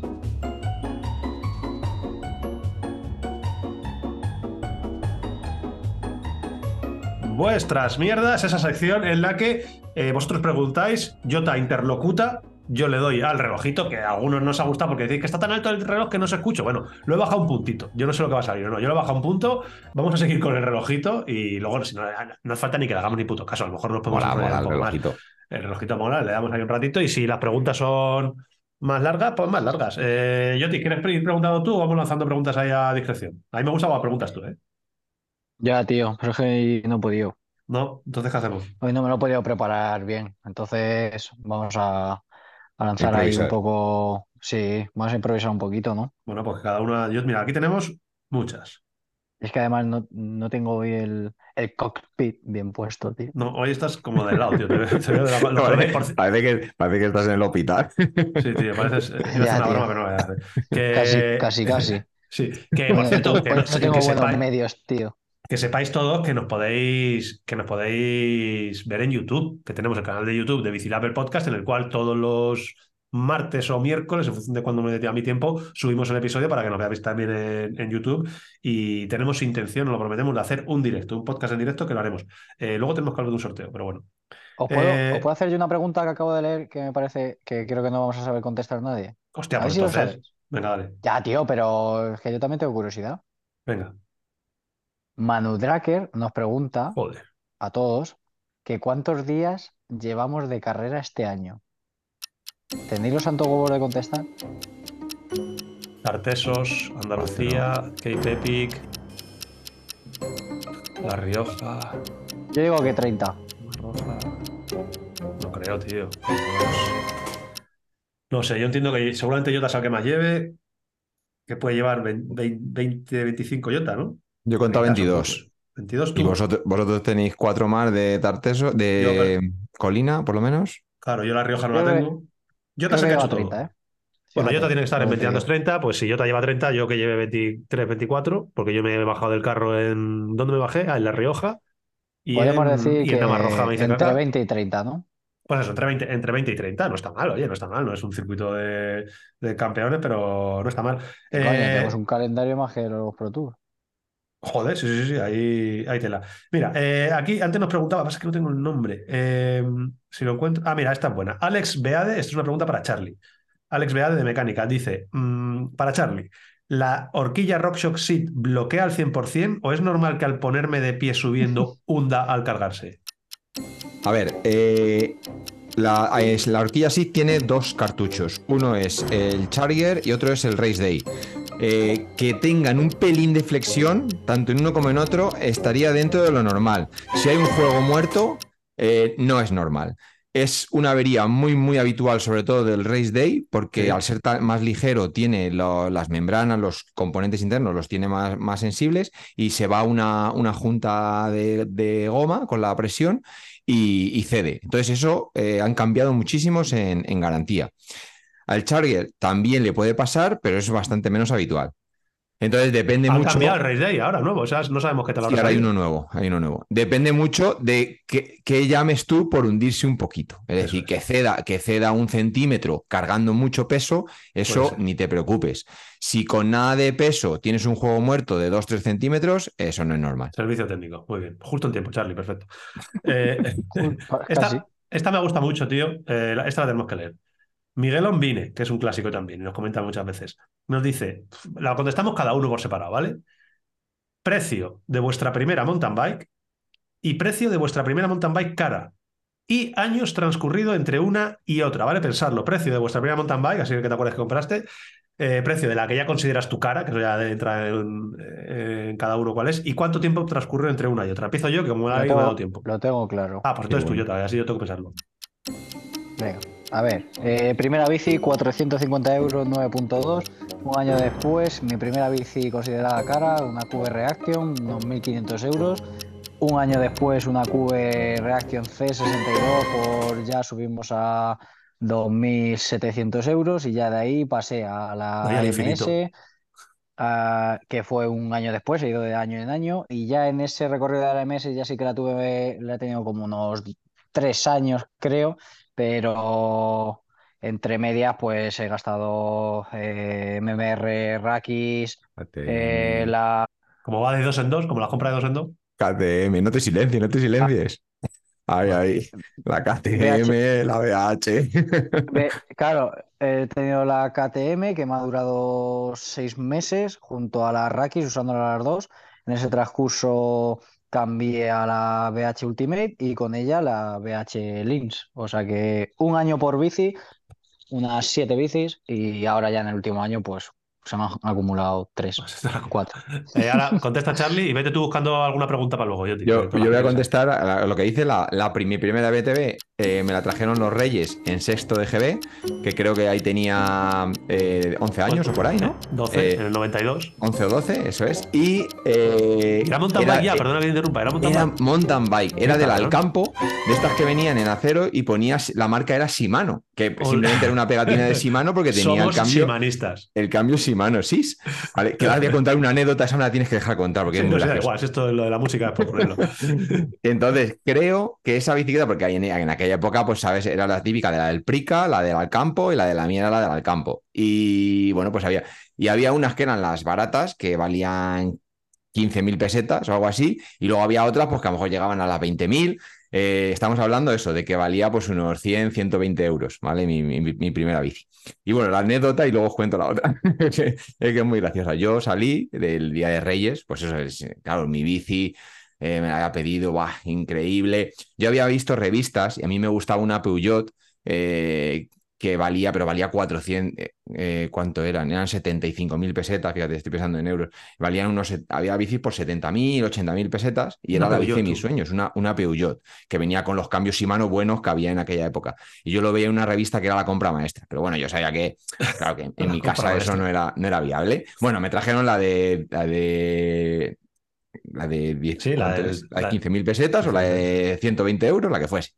Y yo, pues emocionado. Salí a probarla y tenía el cambio SIS de palanquitas, Sí. que eran, que eran dos palancas, una para los platos, ¿vale? A la izquierda, y el otro era otra palanquita eh, para el piñón, que tenía una palanquita pequeña con la cual podías ponerla que estuviese sincronizado, que hiciese clic, clic, clic, o si le dabas a la palanquita, pues se quedaba sin el sincronizado y Ah, tú ibas cambiando a como se, como se cambiaban las de, La de carretera. las de, carretera de en el tubo de dia- diagonal. ¿Qué pasó? Que claro, la bicicleta me la había ajustado pues el chaval del Alcampo que hubiese por ahí en aquel momento. Yo me monté, pues eso, estoy hablando con mis 12 años, le doy al cambio del clic clic sincronizado y no iba fino. No veas qué mal me sentó. Porque claro, yo le daba clic y se quedaba clic, clic, clic, clic, clic, clic, clic, clic, Oh. clic, clic, clic. Le daba clic, clic, clic, clic, clic.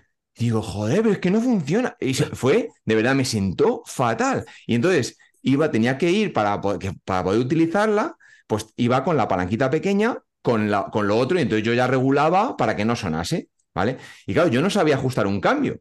Y, y esa frustración de, de- de decir que la bici no iba bien, tío. Y de verdad, me, me lo- Amigos, amigos, así es como nace el mejor mecánico de España. Gracias Y claro, ya dije, esto, esto no puede ser. Hasta que luego ya, pues ya me puse a, a estudiar mecánica de bicicletas porque yo quería que mi bici fuese fina, tío. que, Y hasta ahora, la, la obsesión no ha parado, ¿eh? Bueno, Qué esa bueno, fue la primera. Bueno. Y luego, la primera cara, eh, trabajando en, en Decathlon, eh, yo estuve trabajando siete años en el Decathlon de, de Getafe. Ojito. Tenía 21 años, creo, pues entre los 21 y los, y los eh, 27, 28. Y pues fue una, una 9.2 eh, que venía con Shimano XT de 9 velocidades, era doble suspensión eh, de aluminio, unas ruedas Mavic, unas Crossmas, era 26, ya fue cuando empezaron a sacar los primeros túbeles de, de Mavic y unos frenos hidráulicos de, de Hayes. Bueno, la bici estaba bastante guapa y creo que esa valía pues no recuerdo, ah, no llegaba a 2.000 euros. Sí, pero ¿vale? esa era de Pero las, de las bicis más pepino que había en la época. Era muy eh, pe- era muy pepino. Sí, sí, Sí, muy brutal. Esa bici en la grupeta la, aca- la acabó teniendo mucha gente porque era, bueno, por lo que es, lo que es Rock Rider, que al final calidad-precio es. tenías cosas increíbles. Y Eh, andaría por ahí por unos 1.800 euros, creo recordar. O que a mí me costó más barata, pues porque trabajaba allí, pues Ah, las, las ofertas del Decathlon. que- La verdad es de Carlos, que se me salen. Eh, voy yo. eh, mi primera mountain bike fue relativamente tarde. Yo estuve mucho tiempo sin mountain bike con la de mi padre, que era una del Banesto, la de Miguel Indurain que tenemos todo de- del Banesto, que todavía la tengo, por cierto, y que tenemos que hacer algo con ella. Eh, me compré una GT talera de cromo molibdeno, que era espectacular. 60.000 pesetas me costó, recuerdo. 60.000 pelas que me compré eh, gorroneando en todos mis cumpleaños todo lo que podía. Un poco. ¿Se me escucha? Ah, sí, sí. Y fue eso, una GT talera de cromo molibdeno, moradita, muy, muy guapa, horquilla rígida, obviamente, a la cual le puse una horquilla de suspensión cuando empecé. Yo empezaba con los upgrades rápido. Y con esa estuve muchísimos, muchísimos años. Con esa iba a las carreras que iba yo ahí de Coronas, esas ahí a ver a los Antonio Ortiz de la Cuenta, iba yo con mi GT talera.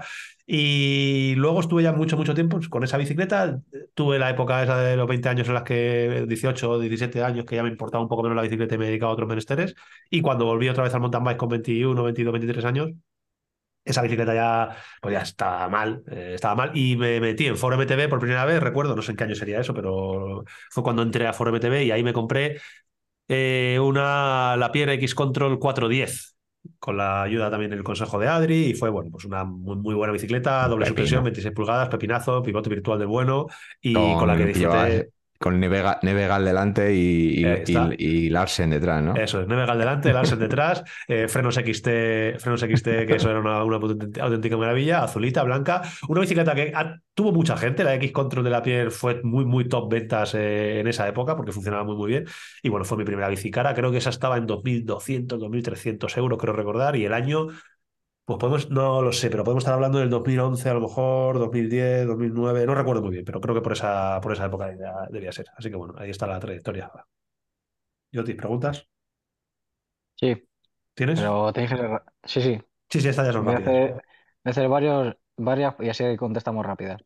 ¿Para quién va? Eh, mm, para Charlie. Venga. M. Casatorre.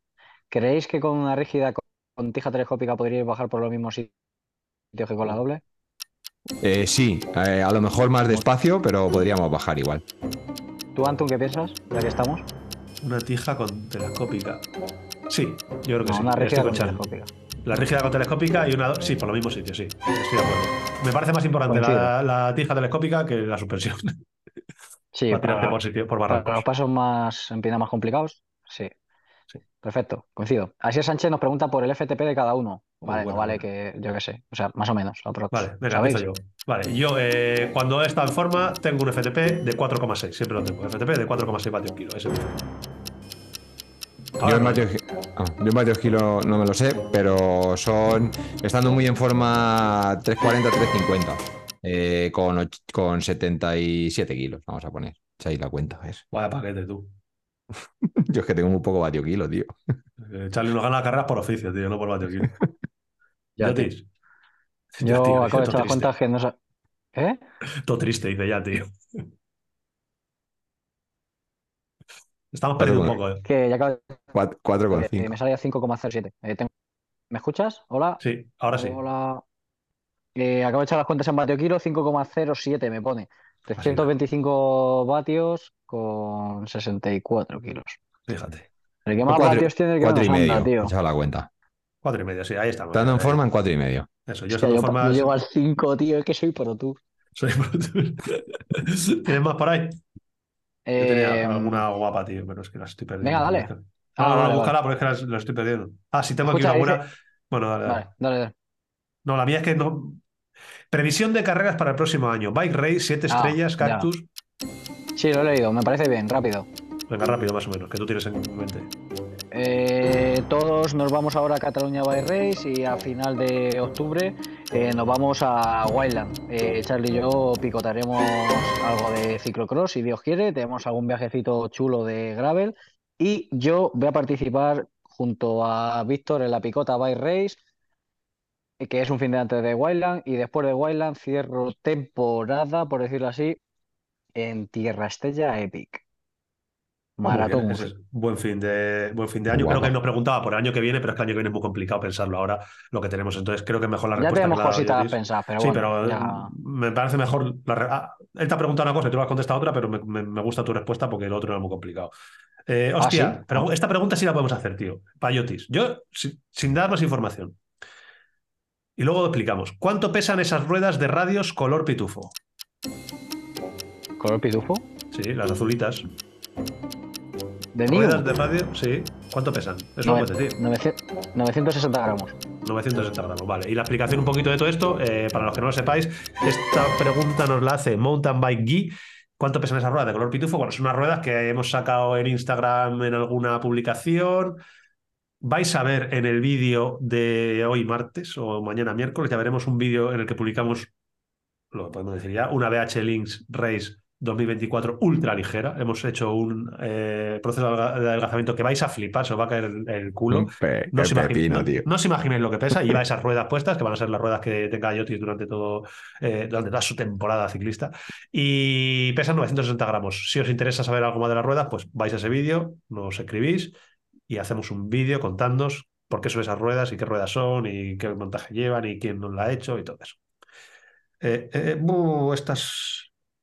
Uf, está muy difícil. muy Yo tengo difícil. aquí unas cuantas que hago rápido. Vale, las, las leo y las contesto.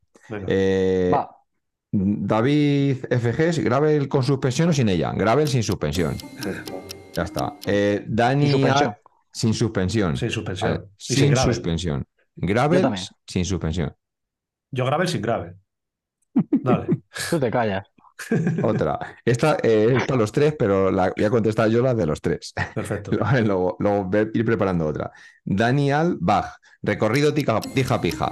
Eh, Jota 80, eh, yo 80, pero creo que voy a probar el 100 porque me voy haciendo mayor. Y Antun 125. Ahí está, perfecto. Cuanto más mejor.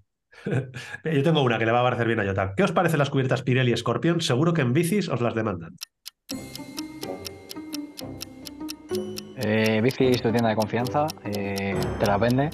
Las probamos en Valdisole y buena, buenas, buena experiencia. Están de camino y yo personalmente la voy a poner en, la bici en cuanto lleguen, que quiero probarlas y testar. eh, además que yo ya sabéis que voy a lo, a lo extremo, así que pondré las ligeras y las quiero poner al límite y a ver cuánto tardo en pinchar y en enfadarme con ellas y cambiar de cubiertas.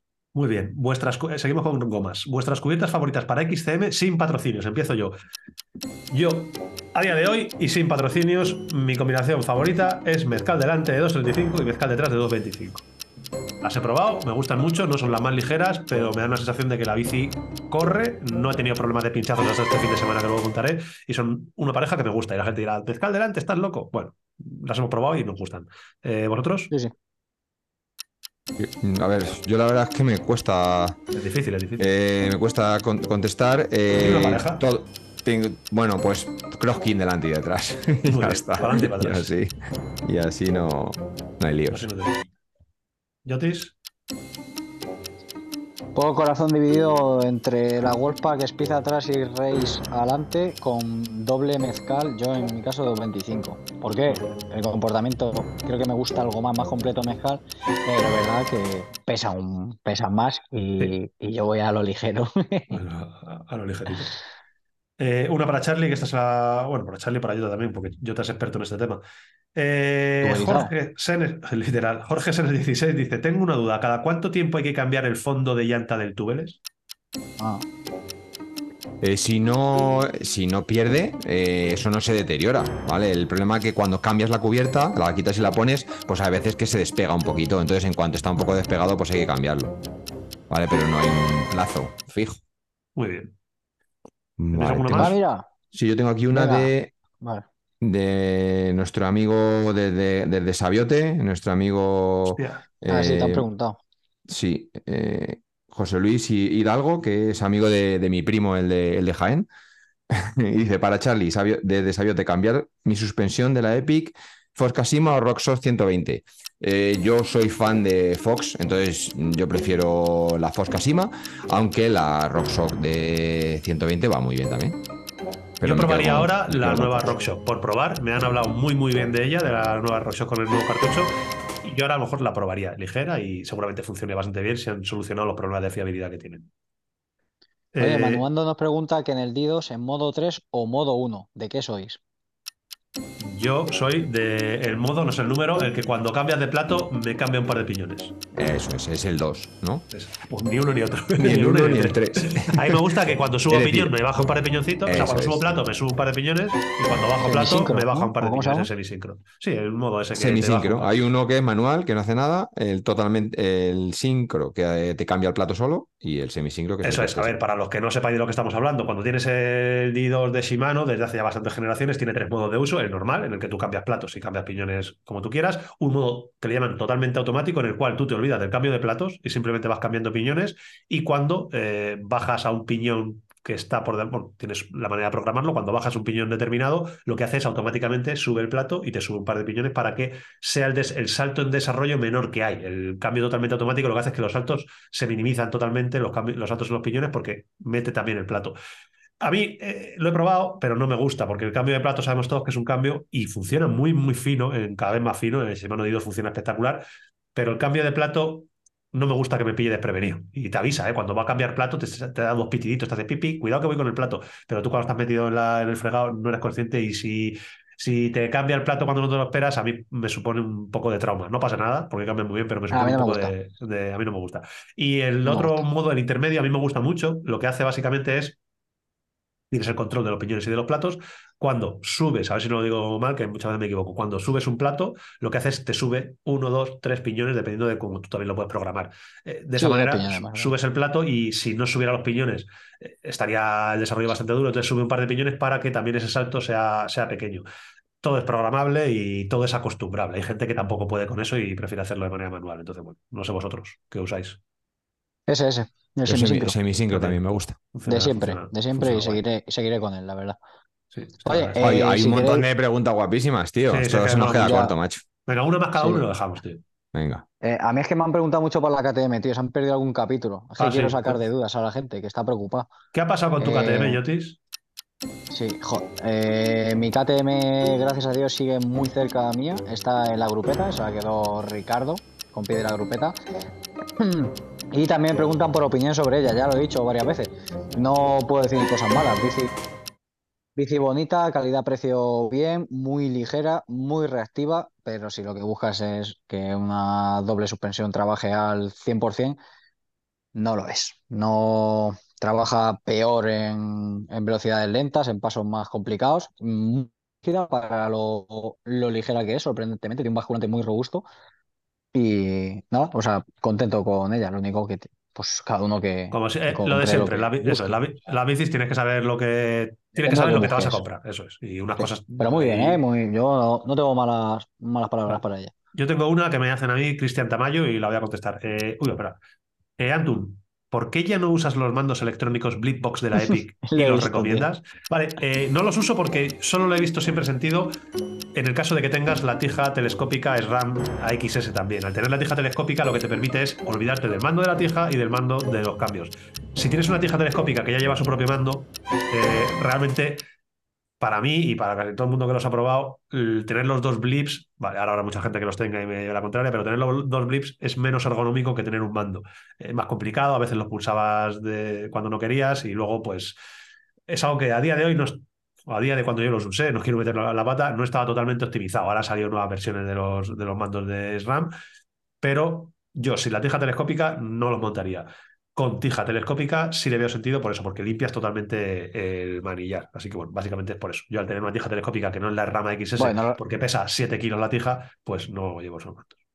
Por eso. Y no los usa, y no los usas ahora porque llevas así mano de, de cable. Ya, ya, bueno, pero que aunque llevara RAM, eh, la última vez, las últimas veces dejé de usar eh, los blips cuando estaba utilizando RAM XS porque no, no, me, no me cuadraba con sin tija Es telescópica verdad, XS, pocket ese, sí. eh, no, no le veo, no le veo sentido. Pero bueno, en mi opinión. Eh, Charlie, ¿tienes algo por ahí? Bueno, yo termino con una advertencia de Ignasi Rivergos 4 que dice que agárrense que vienen curvas. En la segunda etapa de la Cataluña Bay Race van a haber muertes. O sea, aquí no, Así hay- que nada, aquí no pongo ni música. Vamos mentalizados, tío. Pues mira, eso es, ya podemos en- encajar perfectamente esta sección con la siguiente, que habla de Cataluña Race, entre otras cosas. Eh, abrimos, eh, hemos hablado de vuestras mierdas, si queréis hablamos de nuestras mierdas y, y tiramos para allá. Joti, cuando tú quieras. Pues tres mierdas. Uh, te he perdido mucho, vuelvo a repetir. Joder, macho, me había quedado todo guapo, tío. Había hecho una- un bucle ahí. Nuestras mierdas.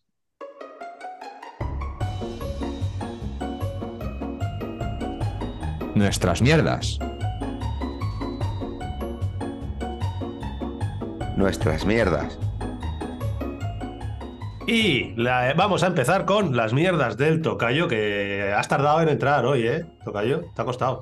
¿Estás tímido? Joder, tío. Sí, estoy un poco tímido. Molt tímid, como dirían en, Hostia, ahí que- en, en bueno, que viene, que viene políglota. ¿Has aprendido un poco de catalán?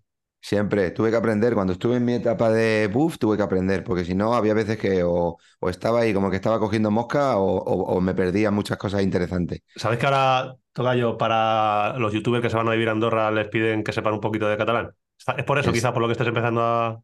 No, no, no, no, que va. Fíjate que, que yo en realidad, eh, al principio, cuando empecé a correr hace ya pues 30 años, y coincidía con gente que, que era de Cataluña, ¿no? Y entre ellos hablaba catalán y era yo un chaval y, y me mosqueaba mucho y decía, joder, pero ¿por qué cojones tienes que hablar catalán delante mía?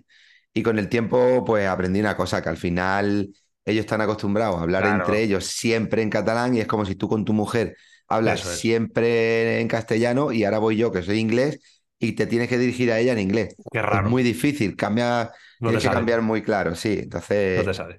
desde aquella me di cuenta y, y la etapa del buff, pues es lo que digo, pasaba esto, estaba Pau, estaba Joan, estaba David, y entre ellos te- hablan siempre en catalán, pues entonces entendía prácticamente todo y, y, Y parlar una mica, y parlar una es, mica. Una mica siempre se puede hablar.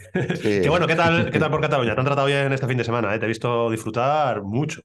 Yo tengo que decir que cada vez que voy allí es una experiencia inolvidable. Es una más, una más, una más. Ya te dije que te tenías que haber venido, no habéis querido venir ninguno, estáis cada puto uno caso, vuestras puto caso te películas. hacemos nunca, tío. Ya, vosotros vais a lo vuestro y, y hay veces que acertáis y hay veces que, que- que- que patináis. Y en este caso, pues yo creo que es una patinada de puta madre, pero bueno. Patinazo al canto, mira. Es- es- Tampoco, tampoco soy rencoroso, no lo guardo. Nada, hombre. Eh, yo- ya desde el año pasado, cuando me comentaste todo lo que habías hecho y tal, digo, tenemos que No, ir. no, Y es- di la verdad. Te organicé el viaje. me organizaste el viaje para ir. ¿Qué pasa? Que es que justo el fin de semana después, que es este fin de semana que viene, que hoy es martes, hoy es martes, ¿no? Sí, hoy es martes, eh, nos tenemos que ir a Cataluña, a la Cataluña Bike Race, a Puigcerdá. Entonces, dos viajes eh, en dos semanas ah, es una, una locura para nosotros, así que por eso no vamos. Pero estado viendo tus, tus stories, estado viendo toda la que sería allí, que es que eso es una, eso es una dimensión. Lo del Sioter es, puede ser el festival más pepinazo que has estado tú nunca, el Sioter, de todos los que has estado, y tú has muchos. A ver, el más pepinazo quizá no, ¿no? Porque yo he estado en, en el, el Seattle original, ¿no? Que es Sí. el que se hace en Laguna Seca, Eso es. eh, en California, y eso es una pasada porque dentro del circuito Joder. realmente la esencia es la misma que aquí. Allí ya hace pues, 2004, creo que fui, o 2005, no recuerdo. Y, y eran muchísimas actividades, carreras de todo tipo. pues, Los americanos para eso son unos genios para inventar. Sí, sí. Y, y luego todo desde dentro, los expositores, las marcas, marcas muy, muy de allí. Entonces se monta algo muy, muy cosmopolita en general con todo, ¿no? Con lo, con, con lo que son las actividades y, y la exposición en un sitio muy, muy peculiar, ¿no? Que es el circuito de El Laguna circuito, Seca. claro. Y no solamente el circuito en sí, que es una pasada, sino el entorno donde está el circuito. Cuando llegas allí, lo que tienes alrededor. O sea, salir del circuito a la maratón, por ejemplo, que hicimos, y rápidamente sales a un monte muy bonito, que recuerdo mucho que me, me- me- de salida me recordaba la parte de Tres Cantos, Alcobenda, toda esa parte ahí periférica hacia la zona norte de Madrid, con Sí. subidas cortitas, arenilla, eh, rápida, curva contra curva, con un quizá una vegetación diferente, pero más o menos así. Luego está también en, en Roda Sur, en Roda Sur, en Sí, eso Francia también bastante locura, sí, es verdad. que es una locura, que no sé si la cambiaron un poco de ubicación, pero eh, todo se ubicaba en un antiguo hangar, lo que era techado, en un antiguo hangar militar enorme, y, desde ahí pues salían muchas pruebas deportivas, como estamos hablando, igual que en Seattle, y lo demás pues hacía todo ahí, lo que era interno y externo, outdoor y, y, dentro. Y, aquí Sioter está consiguiendo un poco lo, mismo que, que, se, que yo viví en Sioter en, Estados Unidos y, quizá un poco salvando la distancia también en, en Roda Sur. La comunidad que hay en Sioter también hay que empezar diciendo que, que Girona se está convirtiendo en un lugar, un destino de, de, ciclista en general para todos los públicos y parece, parece que, que el nuevo ciclista que está empezando a, a, surgir desde hace unos años para acá, si no ha ido a Girona a montar en bici o ha estado en Girona. No tiene carnet. No tiene carnet. O sea, a algo tienes que ir, aunque sea pasar unos días montando en bici y un ya café. me han dicho, ¿te puedes creer que esta misma conversación la he tenido también hace una semana con un amigo? Me dice, tío, que Girona, tío, Girona, lo mejor.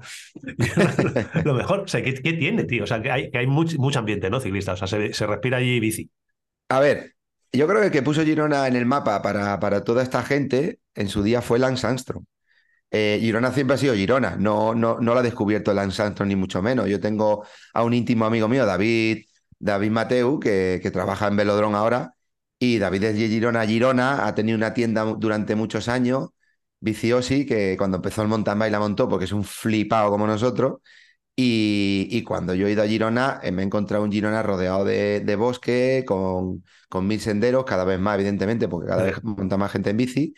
Pero lo que lo hace especial quizás sea, pues esa ciudad pequeña o pueblo grande, medieval, con un río que, que parte la ciudad en dos, la zona más antigua y de calles estrechas y, y peatonales, con esa parte un poco más moderna y plazas más amplias. Entonces esto lo hace muy cómodo para moverte pero a la vez estás muy cerca de carreteras secundarias con muy poco tráfico, miles de kilómetros, cientos de kilómetros de pistas muy bien arreglada porque allí al final también en los alrededores hay mucho campo. Eh, luego el mountain bike, como he dicho, está muy, muy, muy marcado, depende para la zona de Girona a la que te vayas, es un terreno o es otro. Puedes encontrarte senderos mucho más flow, limpio, muy de bosque con, con, una tierra que drena muy bien y, de un día a otro puede llover y casi que está seco con un grip impresionante, a una zona un poco más rota, con piedra. O sea, estando en Girona puedes tener muchas alternativas, tanto para bicis como para entorno, bastante diferente. Entonces esto yo creo que lo hace, lo hace especial y, y lo que dinamita un poco Girona a nivel ciclista pues fue Armstrong, que como no era ningún gilipollas, pues se presenta en Girona, donde tiene todo esto que estoy diciendo, muy cerca del aeropuerto de Barcelona, con un aeropuerto que aunque no, no, no trabaja todo el año, pero sí que en, en épocas puntuales trabaja, y, y, muy cerca de Francia. Entonces sí, está, ubicado en un punto y buena, estratégico. Y con buenas cafeterías. Esto ha llegado muy, bueno, habría cafetería en su momento, pero esto lo han provocado después, pero lo que sí que podría añadir es que en cierta manera también tiene un clima bastante estable durante el año. Sí, está verde, claro. con lo cual llueve, pero la época de frío no hace tantísimo frío como en otros sitios y la época de calor, pues bueno, puede hacer humedad, puede tener mucho bosque, pero se puede vivir. Y tienes la playa claro. a media hora para darte un baño. Sí, Entonces sí. yo creo que es la ubicación junto al entorno lo que posiciona a Girona y la hace ahora mismo tan conocida a nivel mundial dentro del ciclismo. Tampoco tiene niveles muy exigentes si no lo quieres buscar, lo puedes evitar, eh, todo esto. Y al montar una feria, ya llevan muchos años montando eventos, eventos de gravel, eventos de mountain bike, que tú sabes que a vosotros siempre os he dicho que para mí la mejor carrera de mountain bike es la Girona Single Track. Sí, y os quedaste un veces. poco loco. Y siempre lo digo y lo reitero. He estado con gente de Girona, oyentes nuestros que son de Girona, Girona, Girona, Girona montando en bici y, y se los decía, digo, es que a mí me encanta venir a esta carrera porque realmente es una carrera de verdad de mountain bike, de senderos. Esa la tiene, Jota, la tiene Jota, no nos dicen ahora que está muy callado, pero la tiene Jota en el calendario apuntada, te lo digo en serio, ¿eh? con amarillo fluorescente de eso. Pues pana, tenemos que empezar a, a, ponerla primero en el calendario, como tú dices, de amarillo. Esta la tiene, la tiene, la tiene. Y una vez la tengamos de amarillo en el calendario, ya bloqueamos la fecha para no tener. Pues es buena esa, tío. Es buena. Fíjate no tener... la tontería que sale sí. de esto, porque así ya también conocemos nosotros Girona, que ya también hay ganas de, de conocerlo. Y la carrera esa, todo el mundo la pone muy bien, así que. Pero yo le he explicado alguna vez, a vosotros lo he dicho, lo que la, la hace especial también, igual que a, que a, Girona, es que es muy, muy mountain biker, que tiene tres etapas, tampoco son muchas. Sí, más fácil de. Lo de hace muy cómodo. Es un trébol, más o menos. Cada etapa sale hacia una parte de Girona. Cada etapa es diferente en cuanto al terreno. Hay muchísimos kilómetros dentro de cada etapa de sendero. Inclu incluso hay, hay, hay etapas que te satura, no puedes beber agua, no puedes descansar porque tienes que ir con la atención puesta en el, en el camino. Y, y cuando llegas a meta, pues como cada día, llegas con una sonrisa de oreja a oreja y es cruzar el río, cruzar el río, cruzar el parque y estás en Girona. O sea, estás en ese aire que te digo que, que mueve ahora mismo Girona a nivel mundial. 31 de marzo, 1 y 2 de abril. Lo digo ahí para que se, se lo esté preguntando. Del 30 el fin de Pues- semana del 31 al, al, al primero de abril. Ahí está. Girona, mountain bike, single track, que nos habéis hablado muchas veces de, de ella. Que bueno, entonces, a Para, ver. para, para el que no le suene antes era Girona MTV Challenge y ahora es Eso es, Girona que lo- Mountain Bi- eh, lo- Single Track, ¿no? Sí, Girona Mountain Bike Single Track se llama. Y me han hablado Exacto. muy, muy bien de ella, mm, muy diversas personas de diversos perfiles. O sea, que debe ser apta para, para casi cualquiera que le guste el mountain bike y disfrutar de la, de la bici. Que cuéntanos, sí, Oter, a ver, ¿qué has hecho? Porque hace poquito estuviste en Festibike, nos estuviste contando que estuviste ahí haciendo de bike tester. Yo cada vez que te veo y te veo aparecer ya vestido de endureta, digo, este ya está probando bicis. Es el, el uniforme Pues- de tocayo de, de probador de bicis. Pues en esta ocasión tengo que hacer como muchas veces, ¿eh? De verdad, pararme, a ver si hoy tengo tiempo y esta noche en la cama cierro los ojo- ojos y repaso un poco lo que he hecho, porque a veces hago tantas cosas y, y- y- y lo paso tan bien y son tantas experiencias bonitas que como va tan rápido la vida y el mundo y, No las asimilas, ¿eh? y no las asimilo. Entonces, ha sido muy, muy gratificante en todos los aspectos desde que llegué. Llegamos el miércoles por la tarde el primer equipo. Eh, ya estaba allí Joseba con el camión. Joseba es el mejor, ¿eh? El mejor. El ahora, ya, le- le- ahora ya ni Celu ni nadie, el mejor. Esteban, Joseba, ¿eh? eres el mejor. Y Esteban también, sí. Esteban Pero también. Joseba el mejor. Tú conociste a Joseba, además, te Sí, lo sí. presenté. Y cuenta quién Y- es, que la gente no sabe, o sea, que se- es lo que hace ahí en, para ser el mejor. Joseba es más o menos un tipo de nuestra edad que empezó en el mountain bike, pues cuando inició el mountain bike, y que a día de hoy sigue siendo un nostálgico de la bici, tan nostálgico que los que le suenen el nombre Paola Pecho, que Hombre, fue campeona olímpica y, y campeona del mundo y de las mejores mountain bikers de aquella historia, de aquella época, se la encontró en una feria en Italia, agarró a Íñigo Ocio, que es otro de los que trabaja en marketing del brazo, se empezó a poner nervio- nervioso porque Joseba para los temas de, de comunicación, de tecnología, es muy dejado. Y dice, dime que no es verdad. Tendrá- tendrá- dime, dime que tienes el teléfono. Por favor, dime que tienes el teléfono. quería su foto.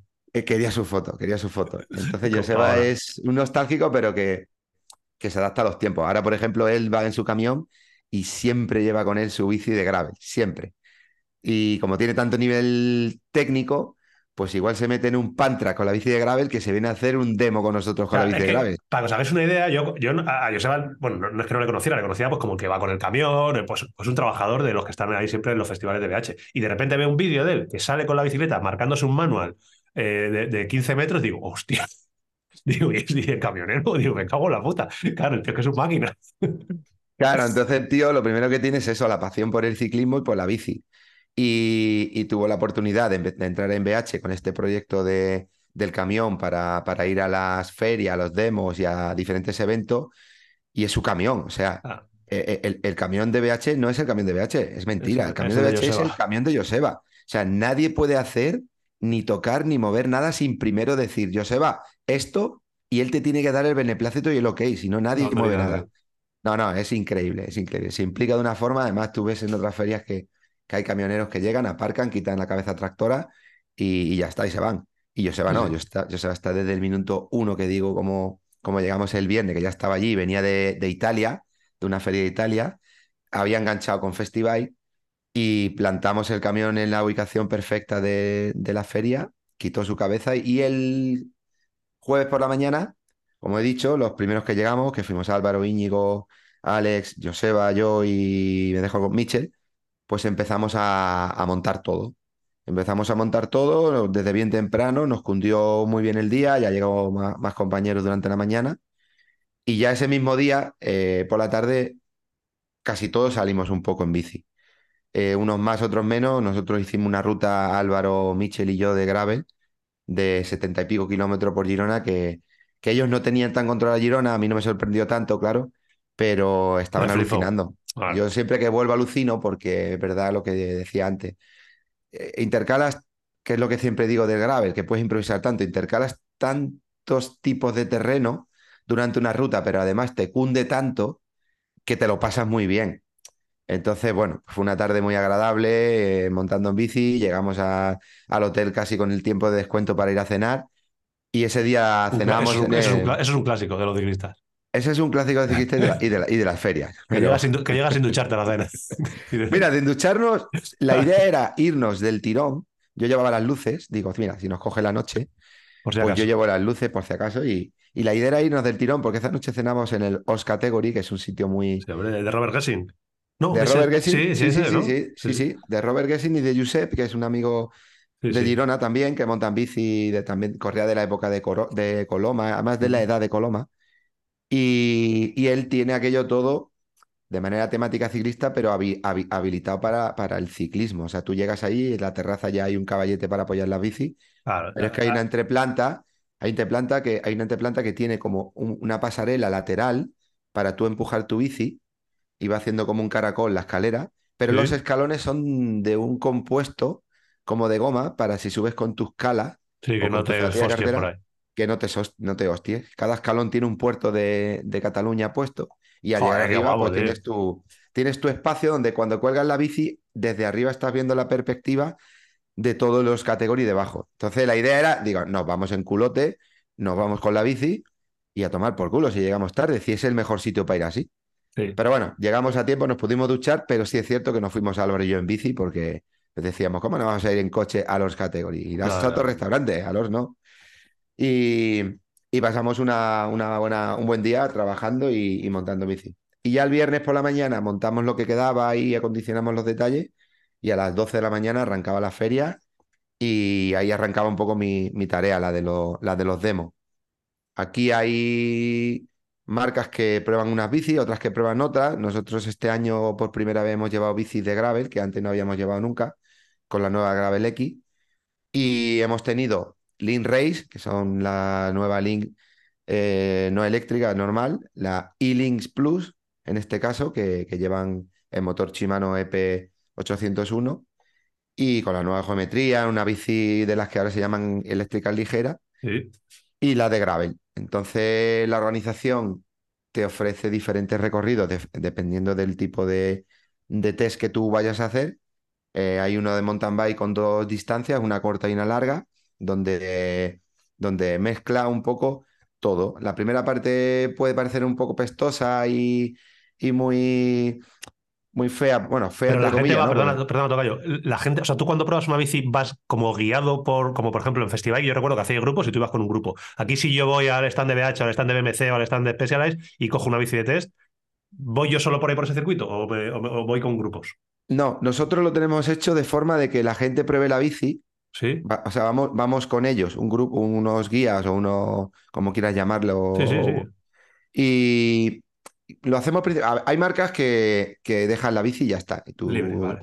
Sí, te registras, coges tu bici y te vas y te vas por libre. El, el circuito está marcado, ¿eh? Y tú, si conoces la zona, pues, pues seguramente buscarás alternativa. Y si en este caso no la conoces, pues en la Haces tu organización te deja. marcado. Eso es, el largo o el corto.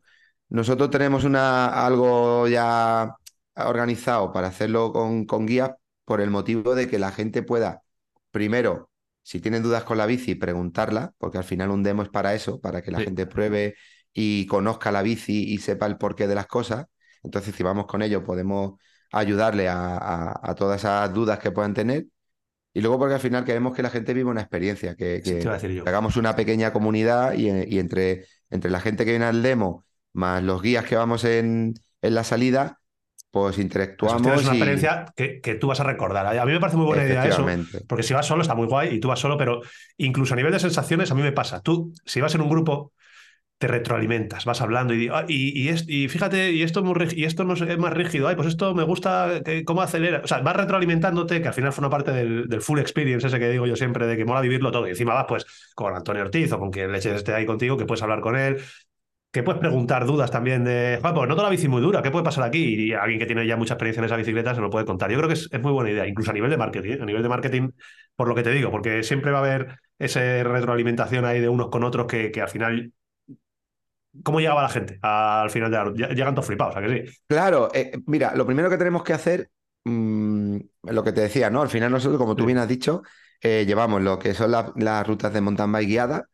Las de gravel sí que las dejábamos un poco más al aire, pero sí que organizamos diferentes rutas, eh, una conmigo el sábado y a Isma creo que hizo una o dos el domingo, creo, eh, con gente pero las de mountain bike sí que, por, por, por lo técnico que es el producto y por la Claro. experiencia que estamos diciendo, queremos que siempre vaya. Entonces, en este caso, como teníamos dos bicis, una eléctrica y una no eléctrica, una normal, intentábamos durante el recorrido, aunque íbamos dos y dos, o sea, cuatro guías, dos para abrir y cerrar y para estar por ahí en medio controlando el grupo de los no eléctricos y los eléctricos, intentábamos ir reagrupándonos en diferentes puntos del recorrido para, para interactuar con la gente, explicarles un poco lo que vamos a encontrarnos durante el recorrido, para que vayan probando diferentes asistencias los que, los que llevan la bici eléctrica o sensaciones de la bici, tanto de una de- como de otra. Y casi siempre terminábamos juntos al final, en la, en la, en la carpa de, de la feria. Pero sí que es verdad que poníamos un poco el termómetro, el perfil de usuario que venía, y había grupos que eran muy guay. O sea, eran grupos con un nivel medio y medio alto, Sí. en el que, en el que en muchos casos ya haces una piña guapa, Sí, porque vas a una marcheta chula, ves que la gente de verdad prueba la bici, se lo pasa bien, le exprime unos más, otros menos. la ¿Cuánto tiempo echabais más o menos en la rutilla? Unos 40, 40 y pico Ah, minutos. perfecto, tío.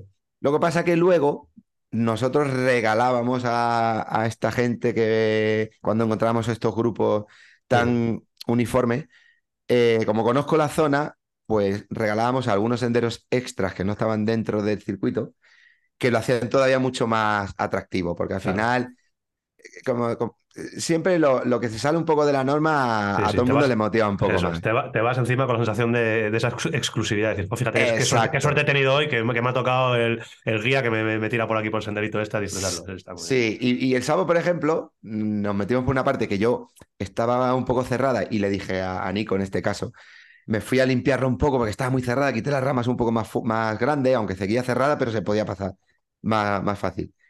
Y, y el sábado por la tarde, la última salida fue un grupo genial, todos los que venían tenían más o menos, pero un nivel white, a todos les parecía bien todo lo que hacíamos, los veías, los veías con predisposición. Entonces, como la gente tenía predisposición, nos metimos en un embolado como un momento que no sabíamos ni dónde estábamos y por suerte había, había un chico con nosotros que era de Girona. Dice, no te preocupes, que por aquí salimos. Total, que vinimos a salir al otro lado opuesto completamente de David, creo que se llamaba, si no recuerdo mal el, el chico. Y, y llegamos completamente al otro lado opuesto de, de Girona, pero como conocíamos donde teníamos el hotel, pues de ahí volvimos a la feria, todo el mundo contento, gritando, chocándonos las manos. Qué guapo, tío. Y- Está- fíjate, vuelvo a tener la sensación del año pasado, de decir, merece la pena incluso ir a nivel de usuario, ya no te digo, evidentemente, alguien que está ahí eh, haciendo lo que haces tú. A nivel usuario, mm, creo que puede merecer hasta la pena pegarte un fin de semana para ir al Seattle nada más. Pues claro, hay tantas actividades. No es ir a ver solo stand de bici, que al final llega un momento en el que te aburres. Claro, es que tienes muchas actividades. O sea, es que yo iba viendo todo el rato y, veo eso, lo- los test bike que se convierten ya en una actividad por sí. Lo que tú me estás contando, joder, una puta ruta de 50 minutos, una hora, eh, con Ortiz, probando bicis nuevas. eh, eso está guay, pero es que había mil historias por ahí aparte. Muchas, tío. Es que son muchas y tampoco quiero aquí acaparar el podcast, estoy contando un poco eh, de manera genérica y si me meto a profundizar Ya, en- ya, ya, sí, que echamos en a di- un podcast solo de Seattle, claro. pues tendríamos otro podcast, pero, pero es eso, es como tú bien has dicho, aunque Luego hay... la gente toca yo. Si es que la gente quiere que sean largos, si les da igual. No, no, no, no, desde luego, no, no. Llega un momento que digo, vaya chapa hemos soltado hoy, tú. Esto no se lo comen y, y luego. Calla, calla, calla. Es que, es muy que- corto que- esto. Que me lo han vuelto a decir, ¿eh? ¿El que te han dicho? Pues, pues todos esos oyentes que han pasado por allí, por el demo, y algunos sabían que yo estaba y otros no tenían ni idea, y cuando me han visto, Pues hubo uno muy bueno que me encantó. Dice, ¿Qué te hola? Antonio. Digo, hola. Dice, ¿vienes con nosotros? Sí. Dice, joder, macho, es que se estoy escuchando y es que parece que nos conocemos de toda la vida. Claro. Y dice, porque yo te oigo en el podcast y, y, claro, escucharte aquí hablar y, y dice, es que parece que somos mm, colegas de toda la vida. Y digo, pues claro que somos colegas, joder, ¿cómo vamos a ser Es que- colegas? pero es que esa, esa sensación pasa, el mismo aire. me pasa mucho cuando, cuando ves a alguien mucho en YouTube o evidentemente en nuestro caso en el podcast. Claro, hay gente que está, que se pega, de verdad, dos horas y media todas las semanas escuchándonos. Que al final, el tonito de voz que tengamos, hasta el tono de voz este que tengo yo y tomado, lo, lo tienen ya tan cogido que cuando te ven por ahí, y a mí me ha pasado en el canal de, de fotos que, que tengo de- de- del otro, que la gente me ve por ahí. El otro no, di, di el nombre, mete marca, mete. Procesinraw.com, suscribíos para aprender fotografía y vídeo. Bueno, pues Eso. cuando me veía la gente, me saluda por ahí y, claro, y- y te saludan con una familiaridad y como realmente lo que te dicen, como, como si fuéramos sus super colegas, que, que lo hace también más fácil, porque así ya tú ya estás, ya lo tienes todo hecho para, hablar con él. Así que Como digo, no, no, no, no da tiempo a contar toda la pero tengo que contar una. Cuenta, Una cuenta. por- porque sí, eh, el, ayer, domingo, sí, estamos grabando el Buah, lunes. ayer no, que esto es mar- que hoy es martes. Martes, bueno, antes de ayer, el domingo, la, la- la- la última, la última salida eh, de, de- de la feria y, de- y del domingo. Y entonces Álvaro, que tú Sí. conoces de marketing, y Nico, que es el, el ingeniero, el jefe sí, de producto de mountain bike, que también le conoces, Que es tiene una el que ha guapa. diseñado. Lleva- Llevamos pensando en entrevistarle dos años y. y- Es que hay que hacerlo, porque, porque cada vez que vamos a la feria y Nico viene de guía, que este, esta feria ha estado de guía toda la feria, menos esta última salida que te estoy contando, y él ha ido con bici normal, con su bici, de hecho, su bici prototipo, con la que estuvo montando y probando sí, sí, antes sí, de sacar al mercado la, la- la definitiva. La lleva negra, con anotaciones por ahí y, y- son bueno, ya, para y- no pone ni VH por ningún lado. Solamente ves lo que es el, el molde y fuera. Pues claro, cuando vas con esa gente montando en bici y hablas de la bici, y dices, bueno, de hecho, cualquier duda le, podéis preguntar a este. Nico, que es el que lo ha hecho. Mucha gente, pues vale, muy bien, y otros, y otros directamente ponen ojos ahí como diciendo, da miedo. "Hostia, no, no me jodas, que- que, está montando, digo". que está montando en bici con nosotros el que ha hecho la bici. Y gente más inquieta, pues se va con él y le pregunta y quiere saber mm, de forma más. hay- de hecho, hay, gente ingeniera, a lo mejor, Sí, de, sí, sí. otro, de Tú otros imagínate, tú campos. imagínate si le pilla a Charlie a Nico. Entre los dos se pegan una, una- una chapa que no nos dejan hablar. Es que hay un oyente, hay un oyente que me tiene que perdonar que se me ha ido el nombre con tantos nombres del fin de semana, que trabaja en Volkswagen de Sí. ingeniero en el tema de, de las emisiones. Sí. Y claro, él vino el año pasado y ha vuelto este año. Y, y, claro, se pone al lado de Nico a hablar, pues hablan el mismo idioma. Imagínate, cada uno tiene su parcela, pero, pero saben de qué están hablando. Sí, y es sí, muy, muy inquieto y le gusta saber. Y me lo dijo, tiene muchas ganas de conocer a, a Charlie, porque sabe que Charlie es ingeniero y, y me preguntó, que no estoy muy seguro, si Charlie había trabajado en Madrid en cosas de, de emisiones. Charlie, cuando yo le conocí, cuando nos hicimos amigos íntimos, él estaba eh, trabajando en un grupo de investigación que se dedicaba a investigar las emisiones de los vehículos. Entonces él, él se iba con coches y con historias a medir ahí la- la- las emisiones que salían por el tubito de escape, si salían muchas, es el tamaño de las partículas, todas esas historias. Si estuviera ahora aquí no lo, no lo contaría. eh, y eso es lo que se dedicaba. Por eso cuando me has dicho ahora que era ingeniero de Volkswagen dedicándose a emisiones, digo, hostia, menuda hubieran tenido los dos hablando ahí de Que nos deje un comentario y- en iVoox porque, Eso. porque con los nombres de verdad, me voy a acordar cuando acabemos, pero, Nah, no pasa pero nada, se me va a olvidar. Y, y me pregunto esto, y la verdad que el chico bueno. pues es un chico súper simpático, encantador, y, y cada vez que viene, como te digo, habla con Nico. Entonces eso gu- gusta mucho. Y la anécdota que iba a contar ayer, en la última salida, no venía Nico. Entonces he hecho cuenta, y joder, íbamos casi 10 y- 16 personas, algo así, entre, la, o- entre 14, 15, entre las eléctricas y las normales. Y he hecho cuenta y estábamos tres monitores, Adiran, eh, ¿quién estaba el otro? Esteban y yo. Se había ido Álvaro y Nico, que se habían marchado ya. Y, y digo, me falta uno, me falta, miro así, digo, Joseba. Me voy para el camión, me voy para el camión, miro, no veo a Joseba y veo a Joseba en el. Sabes que el camión tiene una terraza arriba, Sí, sí, sí. una terraza panorámica que podemos El controlar a, todo el mundo, el El ático. Y veo a Joseba arriba. Y le- entonces le digo, Joseba, Joseba. Me mira y digo, baja, que te necesito. Y a esto que se da vuelta una chica y un chico que estaban mirando una bici, se ponen a reír, se me quedan mirando y, y yo me quedo un poco así como diciendo, "Mm, ¿qué, pasa está aquí? pasando, ¿qué está pasando aquí? Y dice, es que he escuchado la voz y he visto, esta voz la conozco. Y, y le digo, pero nos conocemos. Dice, no tú a mí, pero, tú a mí no, pero, pero yo te escucho. Y, y fue súper simpático porque ellos estaban como a su rollo viendo la bici allí y tal, no sé qué. Y la chica fue la De que la dio la vuelta vaya. Y, y reconoció la voz y me hizo mucha gracia, la verdad. Me, me quedé con las ganas, como estaba lo que estaba, Sí, de, haber hablado con ella, un poco, con ellos, los dos, ¿no? Un poco y habernos presentado y haberle- haberles comentado un poco más. Pero bueno, estábamos allí también para salir rápido, pero anécdota como esta, mil. Y en general, pues eso que decías, que es lo que hablábamos, salimos, hacemos la ruta, eh, hay rutas marcadas, como te digo, de todo, de carretera, urbanas, eh, de gravel, de mountain bike, de mountain bike larga, corta, todas tienen más o menos para ir probando un poco todo lo que conlleva una bici de montaña. Algunas tienen alternativas difíciles y fáciles para ese perfil de usuario que a lo mejor no hay quiere. zonitas también picantonas también para probar la bici. Hay zonitas muy picantonas. Hay Vale, zonitas muy picantonas, tanto de subidas como de bajadas. De hecho, hay una zonita picantona en el recorrido eh, de mountain bike de subida que está Sí. pensada para probar bien Y las bicis eléctricas, Claro. sí, ir viendo los modos, muy rota, con muchos regueros, senderos, eh, senderos, eh, eh, raíces, eh, curvas, ¿Cómo va maleza, la, cómo muy va la links, ¿Cómo va la links ahí, niño? Pero, pero fíjate, Es un detalle, el me tiene loco ahí. 90% de los usuarios que venían a probar la Link, no te digo la tirado. e-Link Plus, pasaban por ahí. Claro. Porque yo al final les decía, mira, yo os Prueba, invito a que prueba. subáis, vais a sufrir un poco más que el que va con la normal, eléctrica normal, evidentemente, El final a lo mejor no lo vais a hacer, no pasa nada, te bajas, empujas Eso y listo. Pero luego vas a poder disfrutar de una bajada muy guapa, rota, donde vas a poder probar la bici también de una manera un poco más extrema. Entonces, está muy, com- muy compensado, muy equilibrado, sales Sí, de te la ciudad tranquilo, por una urbanización charlando, un poco interactuando, luego te vas metiendo poco a poco eh, en faena y luego vuelves otra vez de manera un poco relajada con un senderillo muy guapo de curva contra curva en un, en un bosque hasta llegar otra vez a esa urbanización de vuelta y a la feria. Y cuando vas llegando a la feria, pues lo que decía, te cruzas todo el rato con gente que va a hacer test, con uno Sí. que va con la mountain bike, con otro que va con la de gravel, con, con gente que está llegando a lo mejor de una de las pruebas deportivas, que el arco está justo donde nosotros cruzamos para entrar por la zona Claro, demo. la, la sensación que yo tengo sin haber estado es que estás metido en un universo por y para ciclistas. O sea, está- es como un gran hermano enorme en el que todo el mundo eh, hablamos el mismo idioma, que eso siempre, siempre está bien. Para ponerte, para ponerte un número, ayer hablaba con Esteban, uno de los chicos de, de la organización, que lo conozco hace muchísimos años porque trabajó con el equipo Liberto Megamo en su día y Joder, ha estado siempre. Es un señor ya con una edad, pero lo ves y una, un- una energía y una vitalidad y una positividad tremenda. Liberto, eh, Liberto. eh, eso. Liberto, Los que sí, nos están señor. escuchando ahora mismo, el 90% no saben ni lo que era eso. Pues le digo, Esteban, ¿cuánta gente ha salido hoy en la, en la marcha de carretera? Y me dice, 3.500. Y digo, ¿cómo? Dice, 3.500. Dice, pero ayer la de Gravel, el, en la larga, en la del sábado, salieron 1.200. Madre mía.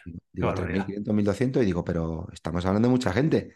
Puta En total, en total, en total, hicimos cuentas y entre- desde el viernes hasta el domingo, que acabaron todas las actividades, entre short track, la ruta larga de gravel del sábado, la corta del domingo, la, la de cicloturismo de carretera, como hemos dicho, la maratón de mountain bike, la de XCO, la carrera de clásicas, eh, todo, todo, todo tipo de competición con dorsal, digamos, quitando los demos. Sí. mm, Calculamos que había podido pasar por la feria entre 5 y 6 mil personas para hacer solo las pruebas deportivas. Impresionante. Pero es que luego durante la feria vas apartando gente, nosotros porque teníamos una ubicación muy buena muy cerca de la entrada de demo, vas aparcando gente y cada vez que tienes que ir a algún sitio, al baño o a moverte, como No pilles en las horas calientes, es que no puedes pasar. Y yo que no hablo, Ya, es que no llego, es que no llego. O sea, es brutal, tío, es brutal. Exagerado. brutal. Mira, que yo no, no quiero. va, al final, que esto se nos alarga porque tenemos mucho que hablar, pero mira, ya pa- an- de antes de despedirnos, no puedo despedirme sin hablar de, de Sea Otter y mencionar una cosa que a mí me flipa mucho, que es esa carrera de clásicas, que a mí me toca mucho la patata. Yo cada vez que veo las fotos y no sé qué. eh, de- ayer estuve viendo fotos de. Creo que Tommy Miser estuvo compitiendo con una Klein Attitude y. Tú también en alguna en algún Otter creo que has estado ahí con, con la BH Corona réplica y todo eso. ¿Cómo van ese tipo de carreras, tío? ¿Qué hay que hacer ahí para apuntarte? Pues, pues va como una carrera normal. Mira, ahí hay un chico de Girona que es una- un apasionado de, de las clásicas. Aquí en España se ha creado una pequeña comunidad de gente que le gusta mucho las clásicas. Nosotros teníamos un comercial en BH que es José Crespillo, que colabora mucho en MTV Pro y hace vídeos de bicis clásicas. Sí. Yo invito a la gente que le guste las clásicas que pase por ahí por el canal de MTV Pro y las mire. Un saludo, David, David Rebolledo, David Rebolledo, que tú eres un. Por ejemplo, un David Rebolledo, Joseba Blanco, Sí, José sí. Crespillo, este chico que digo, pues este chico tiene un montón de bicis clásicas que seguramente si tocas una sin autorización te puede matar, enterrar allí en Sioter en cal viva y ya no te va a encontrar nunca nadie. O sea, tocarla, no te digo ya moverla. Y, y la carrera de clásica es una carrera normal. Tienes que llegar con una bici. Sí que es, es cierto que tenga, me parece que es del año 2000 para atrás o algo así, creo que es. Hay uno, aunque luego no creo que te pongan muchas pero ni vayan a mirar bien. Sí, bueno, pero que- lo del Sí, 2003. ca- cada, cada uno sabe a lo que se apunta. Claro, pero bueno, la gente que va allí realmente lleva una bici antigua, eh, de 26, suelen llevar ropa retro de aquella Eso es, época, eso es, eso es. Mucho flujo. mucho, mucho flúor, mucho flúor, cascos antiguos. Y, y este año le han hecho un homenaje precisamente a Tommy Miser, porque al Ah, final. Tommy Miser es un histórico Sí, y, sí. lle- y- y ha salido con, con una Klein, que es la que corría él en aquella época, una Klein impecable. No sé qué cojones han hecho con ella, si la han restaurado, si ya Que está. lo de la si Klein, eh, ojito lo que te vale una Klein. Ya eran caras en su momento, pero es que ahora mismo una Klein bien conservada, una Attitude bien conservada con la pintura bien conservada, eso te vale. eh, eso es una fortuna, paga, ¿eh? Sí, son Es muy una caras. fortuna, es una joya eso, ¿eh? Es una joya, es como un cuadro de esos que, que no, final no la- conocemos el por qué, pero que valen una fortuna. Pues esto es igual. Hay gente todavía que tiene esa pasión por, por esas bici y lo pagan, ¿eh? Y lo pagan. Sí, sí, claro, al final lo pagas. Que- Pues así hacía un poco Sioter. Ayer Bueno. terminamos, recogimos, antes de ayer, el domingo, terminamos, recogimos y Joseba se quedó con su camión, porque es su camión, ojo, ¿eh? Hombre, su no. camión. Joseba, el mejor. Mejor. Y, y nos fuimos volviendo cada uno a los horarios que teníamos y ya pensando en la siguiente. Pensando en la siguiente, pues yo ya te digo que, igual que te digo, bueno, lo de lo que, como es más inmediato, bueno, lo más inmediato es que te veo el jueves, yo creo. Pasa mañana. Of course, of course. Eso ese, temilla, ese temilla no lo hemos hablado. Eso Ojo, eh, Tocayo. Dime. que ya la gente me habla a mí como Tocayo cuando se llaman A Antonio. mí también, ¿eh? Me dicen a mí y el Tocayo, dile Claro. que, que yo pongo la panoja, que me mola un montón cuando me lo dicen, me, me parece que estamos en, en familia. Sí. Y, y a Charlie y al Pana tenemos que debutar el viernes, sábado y domingo. ¿Cómo tenemos que ir vestidos? Pues como ¿Lo tu fondo. no? Vale, lo tienes el fondo. Vale, para la gente que... Ah, vale, para lo que no estoy viendo en YouTube, esté oyendo. eh, equipación BH Bicilab de la Cape Epic, Casco láser, casco láser, eh, zapatillas blancas. Creo que puedo decir ya que los cuatro con BH Links Race Evo 2024, ¿eh? Tocayo, que eso no lo has visto tú venir, porque tú la tienes de hace tiempo. Estáis unos. Nosotros, la, nosotros Bueno, bueno, escucha, escucha, que tampoco hace tanto tiempo que no la tenéis. Que todavía, no- todavía hay gente que tiene la panoja en el bolsillo, no la puede comprar, y los de Bicila ya la tenéis en casa. ¿Me explico Madre o no? como- Que ese como- temilla no lo hemos tocado. cómo la vamos a estrenar ahí en Cataluña. Que eso, que te veo el jueves y eh, sí o sí vamos a ir cerrando eso de ese Girona Mountain Bike Single Track que tiene buena pinta eso, tío, para marzo abril. Vamos a ir dando una vueltecilla. Hablamos de ello este fin de semana. Este fin de semana, eso te lo digo, cuando estemos los cuatro te vamos a contar un planazo que tenemos para diciembre. Que es secreto, eso te lo vamos a contar ahí. A lo mejor ya sabes algo, porque a ti te llegan No. muchos, muchos pajaritos por ahí. Un planazo que tenemos para Estoy filtrando diciembre. mucho, ¿eh? Porque como tengo una capacidad, un disco duro muy limitado, Sí, tienes que. tengo que filtrar porque eh, se un me, filtro de paso se me- no a se satura, tú. Bueno, y pues y muchas veces apago un- y enciendo y no funciona. Te vamos a contar una cosa muy guapa para diciembre, a ver si, a ver si te puedes juntar con nosotros. Y nada, tío, que muchas gracias por, por sacar este Cuenta. ratillo que hemos tenido. Cuenta Solo te digo de una- terminar lo que me mandaste ayer Ah. por la tarde, que me mandas un pantallazo y pone el sendero de Ortiz. Ah, hostia, sí, es que eso tenemos una muy buena. Es que, claro, eh, aquí en Madrid tenemos un sitio, lo que veis de Madrid lo conocéis, en la zona del Valle de la Barranca, Navacerrada, Cercedilla, hay un sendero espectacular, que es el Sendero Ortiz. Y digo, ¿cómo, cómo no voy a, a- a traer yo al tocayo aquí a hacer el Sendero Ortiz, bajando por la trialera Bambi, luego a la trialera de la Sal, hacernos una rutita por Fuenfría y bajar ahí? lo- Entonces le dije que se viniera. Digo, vente el fin de semana, tío. Vente un fin de semana, te hacemos la ruta por el Ortiz y te llevo a comer al restaurante La Terraza de Felipe Navacerrada, que se come como un señor ahí. Ojito. Espacio Me encantó porque, porque a él no le gusta enviar audio y, y me mandó el pantallazo, un comentario corto Pues y estaba luego me, conduciendo. me mandó un podcast, me mandó un podcast Sí, sí. en el que, el que, en el que se veía ya pasando el día. Sí, sí, sí, sí, lo tengo. Es que, lo- es que- es que ayer me pilló en el sitio. Entonces, como estaba ahí, yo estaba todo el rato pensando, y digo, macho, aquí tenemos un rutón. Bajé hasta, esa es muy graciosa, de la cuenta y ya cerramos. Eh, estaba andando con el chiquillo, hicimos la rutita andando, y luego la trialera Bambi, que es una trialera de bajada muy famosa de la zona de aquí, que es una trialera con bastante nivel, la hicimos andando, claro. Y entonces es muy gracioso mi chiquillo porque. ¿Cómo estará de, de tonto ya, de la tontería que yo le meto? Que él va como si estuviera montando en la bici haciendo la trazada. Entonces él va con la mano como si tuviera un manillar, eh, pero él va andando, y yo también, los dos. Entonces él va corriendo, pero como si fuera en bicicleta, y viendo la trazada. Voy por aquí, y voy por aquí, y aquí tengo cuidado con el reguero, y aquí hago el peralte, y aquí voy frenando, voy frenando. Pero todo esto es una trialera que flipas, ¿eh? Y yo, claro, yo, yo como un pavo hinchado ahí, digo, este es mi niño, este es mi niño. Una trialera que es muy difícil, pero él la hace andando como un señor. Es que hay que reconocer que ahora mismo, ahora mismo los mejores. Joseba, Joseba y Adri, los mejores. el mejor. Mejor. Tocayo. Nos vemos, eh, tío. Un abrazo, tío. Nos vemos y pasa mañana estamos ahí juntitos, tío. Charlie, Chao. Bueno, pues ahí hemos tenido las impresiones del tocayo desde Girona, que nos está contando todo lo que ha, lo que ha vivido y todo lo que nos ha, ha- ha sugerido hacer. Eh, una de las cosas que más nos ha comentado es las ganas que tiene de hacer la Girona Single Track, que Yotis no sé si le apetece hacerla o no le apetece hacerla, pero alguna vez me lo has comentado. Girona Joder, ¿cómo no me va a apetecer? Si os llevo, da- os llevo dando la tabarra con la Girona Single Track un año y medio.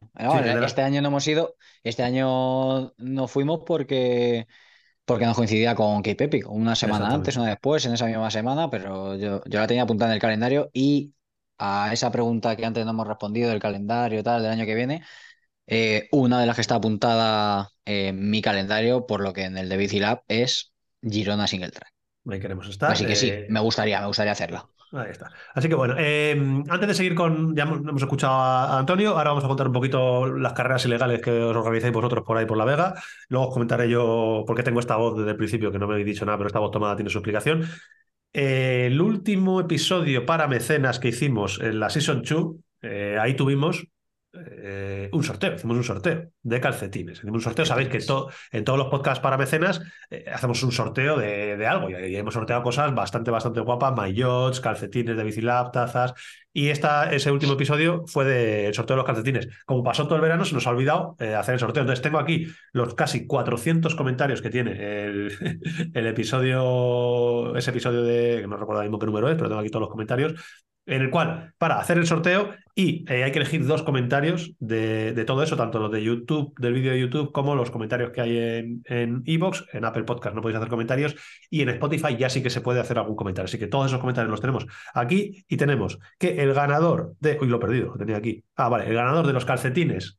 Eh, Bicilab, porque había que poner un comentario Bicilab o Destino Cape.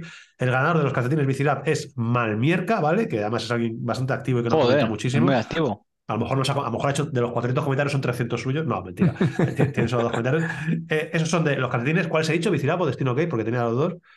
Eh, lo de Bicilab. No, Eh, vale, Bicilab. vale, Mal- Malmierca son los de Bicilab. Y Destino Cape, Trejo 25, sin rima, Jota, que te conozco. Trejo 25. Callao, Trejo 25, eh, calcetines Destino Cape. Así que tanto Malmierca como Trejo 25, escribidnos eh, al info arroba bicilab o lo mejor es al info arroba bicilab, yo creo, la mejor forma, porque si no, eh, en Instagram se puede perder un poquito. Eh, Charlie.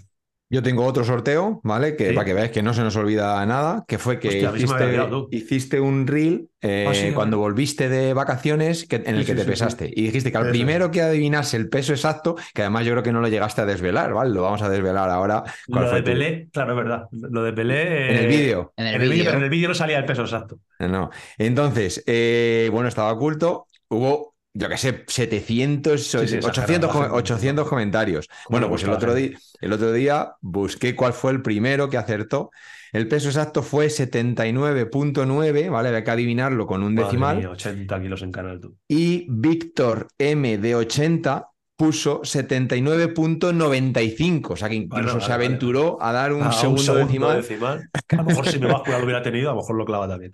Pero Que, bueno, pues que eh, Víctor, si Víctor, M, Víctor M de 80, ponte en contacto con nosotros también. Y Ahí eh, tenemos cal- una taza, era, ¿no? Eran unas calcetines, tazas, o ta- a elegir calcetines o calcetines tazas. o taza. lo que, lo que buenamente quiera. Y ya sabéis que todos aquellos que queráis escuchar tanto los podcasts para mecenas como entrar en estos sorteos, al final eh, lo tenéis muy fácil. Simplemente eh, hacernos, haceros podcast seguidores en Evox o en Spotify.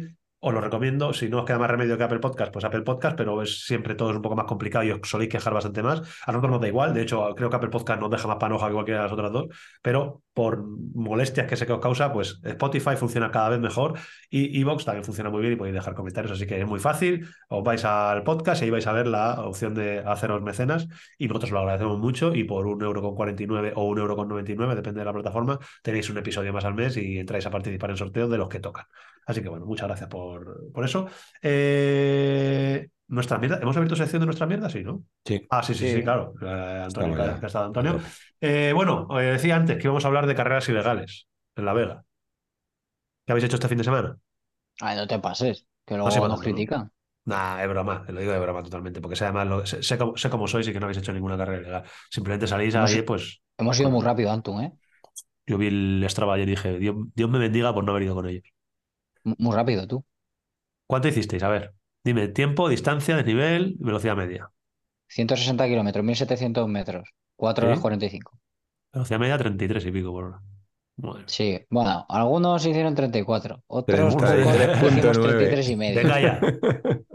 Parasteis con 33,9, tío. ¿No os pegáis ahí tres o cuatro sprints para llegar al 34? Yo eso no lo puedo hacer. Os recorto la actividad o algo. Eh, yo no lo Nah, hicieron, hicieron 34. 24. 34 y media. Eh, ¿Tenéis para los que les importan esas gilipolleces como a mí los vatios que hicisteis? O lo podéis mirar ahora y luego lo vais Sí. contando. Sí, Yo los tengo Porque esas cosas interesan mucho, los vatios de tal, para que sepáis que, que 34 por hora en carretera se puede ir gastando muchos vatios o gastando menos vatios. Eso Sí. siempre es así. Yo la verdad que fui mucho tiempo a rueda, macho. La primera hora, yo creo que la primera hora llevaba 120 vatios, creo. Iba silbando, ¿eh? Joder, No me, Éramos- no me digas, Charlie, no me digas que a Jota le dio el aire más que a ti. Uf, bastante más. Puto, gregario, tío. Si es que no, aprendo, no le enseñamos nada, tío. Eh, ¿Por? Porque sí, Venga, porque da- da ¿Te digo los míos o no? Sí, sí, claro. 209 medios, Si es lo normalizado, Do- me gusta más. 237 normalizados. Joder, Joder, casi 37, parto el cuello. partido de 63, 3,8 vatios kilo de normalizados en 4 horas y pico. Y el mecánico seguro que le hizo, seguro que le dio menos. nadie. yo tengo normalizado 257. Sí, partido de que te Y- meto 80 kilazos en canal o qué? Sí, 258 vatio kilo. Tres. No, hombre, 3,2, tío. Como que 3,2. 257 entre 82 kilos que peso ahora mismo. 3,2. Tus, eh, los vatios kilo que te salen te habrán sido. Ah, de la eh, media. Claro, son vatios kilos de la media. Claro, vale, claro, vale, vale. No, no, 3,22 de normalizados. Y bueno, ¿qué hicisteis? Más que por dónde fuisteis y tal, contarnos compañía y un poquito el plan que llevasteis y por qué lo pasasteis también, que esta mañana estabais los dos un poco pesados ahí con lo que lo habéis pasado. Me dio un poco envidia hasta que he visto la velocidad media. ¿Qué hicisteis? A ver. Bueno, pues la salimos rodando a ritmo alegre con Diego Pablo Sevilla y J Toyota tirando la, pri- la primera hora a, a más de 30. Y subimos, bueno, el recorrido eh, 160 kilómetros, fuimos por la zona de Chinchón hacia Guadalajara. eh, bueno, no voy a decir lo- los pueblos, podéis verlo Sí, en nuestro- Strava lo tenéis, zona- en Strava, en Strava. no, llegamos, no no a Pastrana, pero por ahí cerquita y podéis verlo en, en Strava. Y nada, pues fuimos dando algún relevo. Fue más o menos, mm, bueno, fue muy cordial toda la mañana, o sea que Sí, hombre, sí, Claro. sí. eh, no hubo, no hubo cosa, pues no hubo ataque ni nada de, de primeras, pero ya eh, cuando De se. De primeras. de primeras, claro. Pero cuando llevábamos ya, eh, hasta, hasta se programó la parada a mear. ¿Vale? Aquí, pues eso, se nota cuando, cuando van los líderes delante, pues deciden cuándo hay que parar o, o no. Es que fue así, tío. Se iba meando todo el mundo, macho, y nadie paraba. A ver, ahí, ahí había el capitán general y el, y el comandante. Eh, Los jefes de fila. Los jefes de fila son los que mandan. Claro. Y, y ya cuando se estaba acercando la, el- a la parada de, de la tostada, que íbamos a parar en, en Nuevo Nuevo que ya, ya teníamos todo planeado, pues hay una, una subidita ahí, eh, bastante, bastante, bueno, dos, dos subiditas eh, antes de llegar. Más o menos, ¿nos podéis decir que eso sí, Sí. me gusta a mí, Mira, distancia hay- o cuánto tiempo se tarda en hacerla? Con eso yo creo que más o menos vale. Unos 10 minutos. ¿10 minutos y 10 dura o no? Depende de la Vale. velocidad, pero Nah, no, no tiene- es muy dura. No tiene mucha pendiente, Yo ¿no? creo que se hace bien. El O caso es que, bueno, la- Lo haces dura tú con el ritmo, como bien dices, Eso por la velocidad. Yo creo que la subida se sube. O sea, que si quieres subir que no, tranquilo es un, se puer- hace que no es un- Pero que no es un puerto de montaña. es rollo así puertecito chiquitito, muy chulo ahí escondido y incitaba, incitaba a lo que pasó. Con las Sí. escaramuzas. Yo, yo lo que noté es que cuando, claro, se- no había mucha diferencia cuando te tocaba tirar un ratito, pues claro, que, que la cosa se, se complicaba. Y bueno, yo de mi relevo vi que no me podía explayar mucho porque el día, la mañana iba a ser muy larga y me volví para atrás. Y entonces me, me dijo Sierra, ¿eso es todo lo que tenías que hacer? Y cabrón, el pequeñajo te dijo eso. ya ves. Claro. Total, que se la tenía yo guardada. Hicieron Ese ya, un- no, ya no vuela a pocas, ¿eh? Hi- hicieron un relevo, eh, él y Luisbert iban tirando. Que una vaya, sub- vaya nombre, me estáis una, dando, una- cabrones. una subida tendida que no es muy dura, pero, Te se hacía bola, ¿eh? pero hace, pero pica, ¿vale? Y entonces, claro, iba, iba a Sierra, iba Luismi a rueda y yo a rueda, a rueda de Luismi, claro, yo iba regalado. Y ya digo, Buah, ¿qué? Y digo, pero ¿no hay un poquito más ahí delante? ¿Eso es todo lo que tenéis que hacer los de delante? Bueno, claro, imagínate ya. Sierra, le dices eso, Bueno, pues metí un puntito más, pero sin, sin romper. O sea, simplemente Sí, sí, un sí, puntito pa- de este que hace daño, que no que te duela. puedes, claro, que no que te puedes quedar porque la cuesta no tiene suficiente pendiente como para que, para que, para descolgarte, pero te, pero que te hace sufrir muchísimo. Y bueno, pues ahí ya entramos en, entramos en calor, por, por así decir. Y, y ya fuimos luego en la bajada, pues ya empezamos a dar relevos fuertes, eh, llegamos al- a la base de la, de la subida que, que- que ha comentado Jota.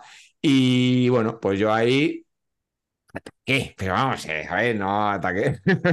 no, ah, oye, no, ¿cómo Tenso, viste, tenso, tenso. Tenso. no ataqué claro, ¿no? nada, yo simplemente puse mi ritmo, que sabes que mi ritmo de inicio es un, es un poco pasado, ¿vale? Entonces puse mi ritmo. Un poco pasa. Y Diego, que tenía, Diego tenía que hacer series de 10 minutos. Entonces, bueno, pues luego ya el que atacó él, pero fue, no es que atacase, es que simplemente empezó la serie de 10 minutos y ya se fue. Y claro, me cogieron eh, Luis Ver y, y Sierra y me dijeron, joder, Charlie, venga, vente, vaya palo, tal, no sé qué. Y nada, y dije, no, no, yo voy aquí muy a gusto. Yo voy muy a gusto a 170 pulsaciones, digo, pero voy muy a gusto. Total, que ya se fueron, se fueron ellos para adelante, yo me quedé en mis 170 pulsaciones y ya, y luego por detrás me fueron cogiendo. Me enganchó Luismi, me enganchó Rubén Cerezo en la antes Fuiste de cayendo, ahí, fu- fuiste cayendo ahí como una, como Pero una no bajé el ritmo, yo iba a buen ritmo, lo que pasa es que ellos fueron de menos a más, ahí, pues eso, Bueno, hazte- ahora cuando te calles y empiezas a contarnos Jota, tú que tienes el Training Peaks ahí abierto, hazte Con la- un, con la hazte un lap. con la calculadora, del- yo iba a gusto, ¿sabes? A gusto. Total, que me fueron pasando todos ahí hasta que y ya, ya yo tapú, me pasó, yo venía de más atrás porque venía intentando rescatar al pollito, pero al final también no podía, tenía que correr antes que yo y entonces en vez de quedarse ahí a rescatar al pollito ya, pues también me adelantó. Dale, venga, no respeto por nada, tío. Y, y nada, pues seguimos ahí. Y luego llegó el llano, y entonces estos que se habían calentado tanto detrás, pues volvió a pegar otro palo, Jota y, y Sierra, y ya al final el único que podía irse a rueda en el llano era yo. Los otros Ojo, se- después, después de. Que, que la gente se va a pensar que somos un mazo malos, tío. Después de llevar a, a a la grupeta, ¿eh? O sea, Sí, primero no, nos quedamos con claro, los sí. últimos, les llevamos a la grupeta, pero no nos estuvimos quietos. Pero Entonces, luego siguieron. nos entonces, bueno, atacamos. pues Pero ahí se volvió- todos juntos.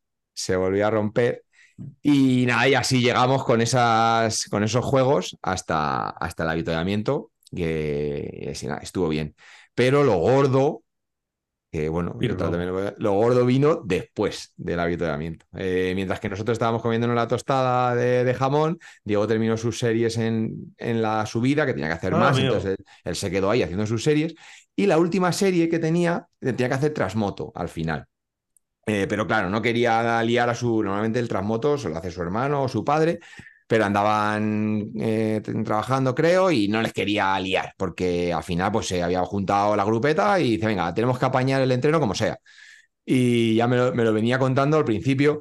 Decía, entonces lo que vamos a hacer es que yo me pongo a hacer serie muy fuerte, ¿vale? No va a ser lo mismo que ir a Transmoto, pero yo me pongo a tope. Y luego me tenéis que dejar respirar las piernas de vez en cuando. Entonces tenéis que entrar vosotros a saco también para que yo respire un poquito las piernas y en cuanto respire vuelvo a tirar. Joder, que me Bueno. estoy poniendo nerviosísimo, tío. El único Pues así- que sabía eso era yo antes de salir. O sea, tú Pues- esa información la tenías de previa. Callado, como una puta. Pues, pues, pues así fue. Digo, venga, pues tenemos que hacer el entreno de Diego. Y ya pues salimos, subimos eh, una cuestita que hay en Nuevo Bastán, llegamos a los llanos de arriba que se aproximan hacia Sí, Campo Real. sí, sí. pues ahí en esos llanos ya empezamos a fuego. Y pues hubo un- una tirada súper larga que no le podíamos dar ni un relevo, o sea que nos puso ahí en fila de uno, pero luego ya pues hicimos- fuimos haciendo eso, le dejábamos respirar, pegábamos relevos, pero claro, había que pegar un relevo fuerte para que eso para no, que fuera, baja- claro, no bajase el ritmo. Y, y así Madre fuimos gastando, gastando, gastando, y ya en la bajada de Campo Real, que fue peor todavía, porque tú imagínate, claro, en bajando... Embajada, embajada a todo, a todo vatios. Yo digo, me- es que me, en bajada me, me quedo. Aquí pasamos a, a- bueno, vinieron a nuestro encuentro eh, también eh, Tuchado y, y Fran, y bueno, ya se vinieron con nosotros. Y ahí ya pues empezó a, empezamos a perder unidades, ¿vale? Ya ahí ya empezó a que primero se quedaba uno, se quedó Rubén, se quedó Jota a, a- a buscarle y ya se oía, se ha quedado Rubén, se ha quedado Rubén y claro, nosotros miramos para, que se ha quedado Rubén y claro, yo miré para atrás y vi que, que Diego y Sergio y, y- y Pollito, que también iba ya por delante, ya, y digo, me, me corto, me corto, me corto. Digo, no, no, digo, aquí hay que ir para adelante. Total, que Ah, así, así fuimos desde, pues, de- Campo, desde Campo Real, que ya estábamos bajando, hasta San Martín. O sea, que eh, en Arganda pegó un, un relevo fuerte, que fue un palo, pero bueno, él dice que fue un relevo, eh, Sierra. Y ya desde Arganda, tú fíjate, tú fíjate lo que queda. Desde Arganda hasta San Martín queda un montón de kilómetros Sí de queda, llano. sí queda. Ya no, ya no Bueno, juro. Pues Ah, desde son ahí 20 minutos son. Pero El reventa- puto, el puto pequeñajo este del Sierra en el llano también aprieta como un demonio. Es que me, me había reído yo de él antes que le decía, es que llane, digo, "Je, qué gracioso eres llaneando, que vas ahí apretando, que parece que vas haciendo fuerza y nosotros vamos aquí regalados. Y te dijo, espérate. Te dice, espera, que me la saco. Total, que desde ese momento eh, los únicos que podían dar relevos eran Diego y Sergio, y Sergio Sierra. Y ya me decía, venga, pasa tú. Digo, si paso, digo, si doy un relevo, me corto. Digo, puedo dar el relevo, pero en ya me- cuanto, me en cuanto cuelgo". aflojes te, te queda. Total, que ya fue, pues eso, fueron ellos dos solo tirando y íbamos eh, Luis Ver, eh, Pollito y yo, venía Luis, me parece también, Calabuch, que luego al final ya también se quedó y, y bueno, y así llegamos hasta, hasta el bajo, que en el bajo pegaron otro arreón Diego y, y Sergio y ya ni Luis Ver ni yo pudimos aguantar y el Pollito, fíjate que el Pollito sufre en las subidas porque bueno, pues pe- pesa un poco más y en las subidas sufre pero luego se sabe gestionar, tiene mucha potencia bruta y aguantó ahí a rueda en el, en el bajo y fue capaz de llegar, eh, enganchaba a rueda. En el grupo cabeza. Martín. Sí, sí, macho. Ahí hizo, hizo medalla de bronce. Qué bien, qué bien lo pasaste, Golfi. Luis y yo ya rendidos. Hubo momentos que les cogemos, les cogemos, pero es que era imposible. Eh, pues Así sí, que nada, eso fue, macho. Yo sufrí muchísimo. La, la carretera, oye, que los que nos estéis escuchando, que, que sepáis que todos estos se llevan, se llevan muy bien unos con otros y que se divierten mucho y que no son nada, ni, ni la mitad de capullos de lo que, estáis, que lo que os estáis imaginando ahora. ¿eh?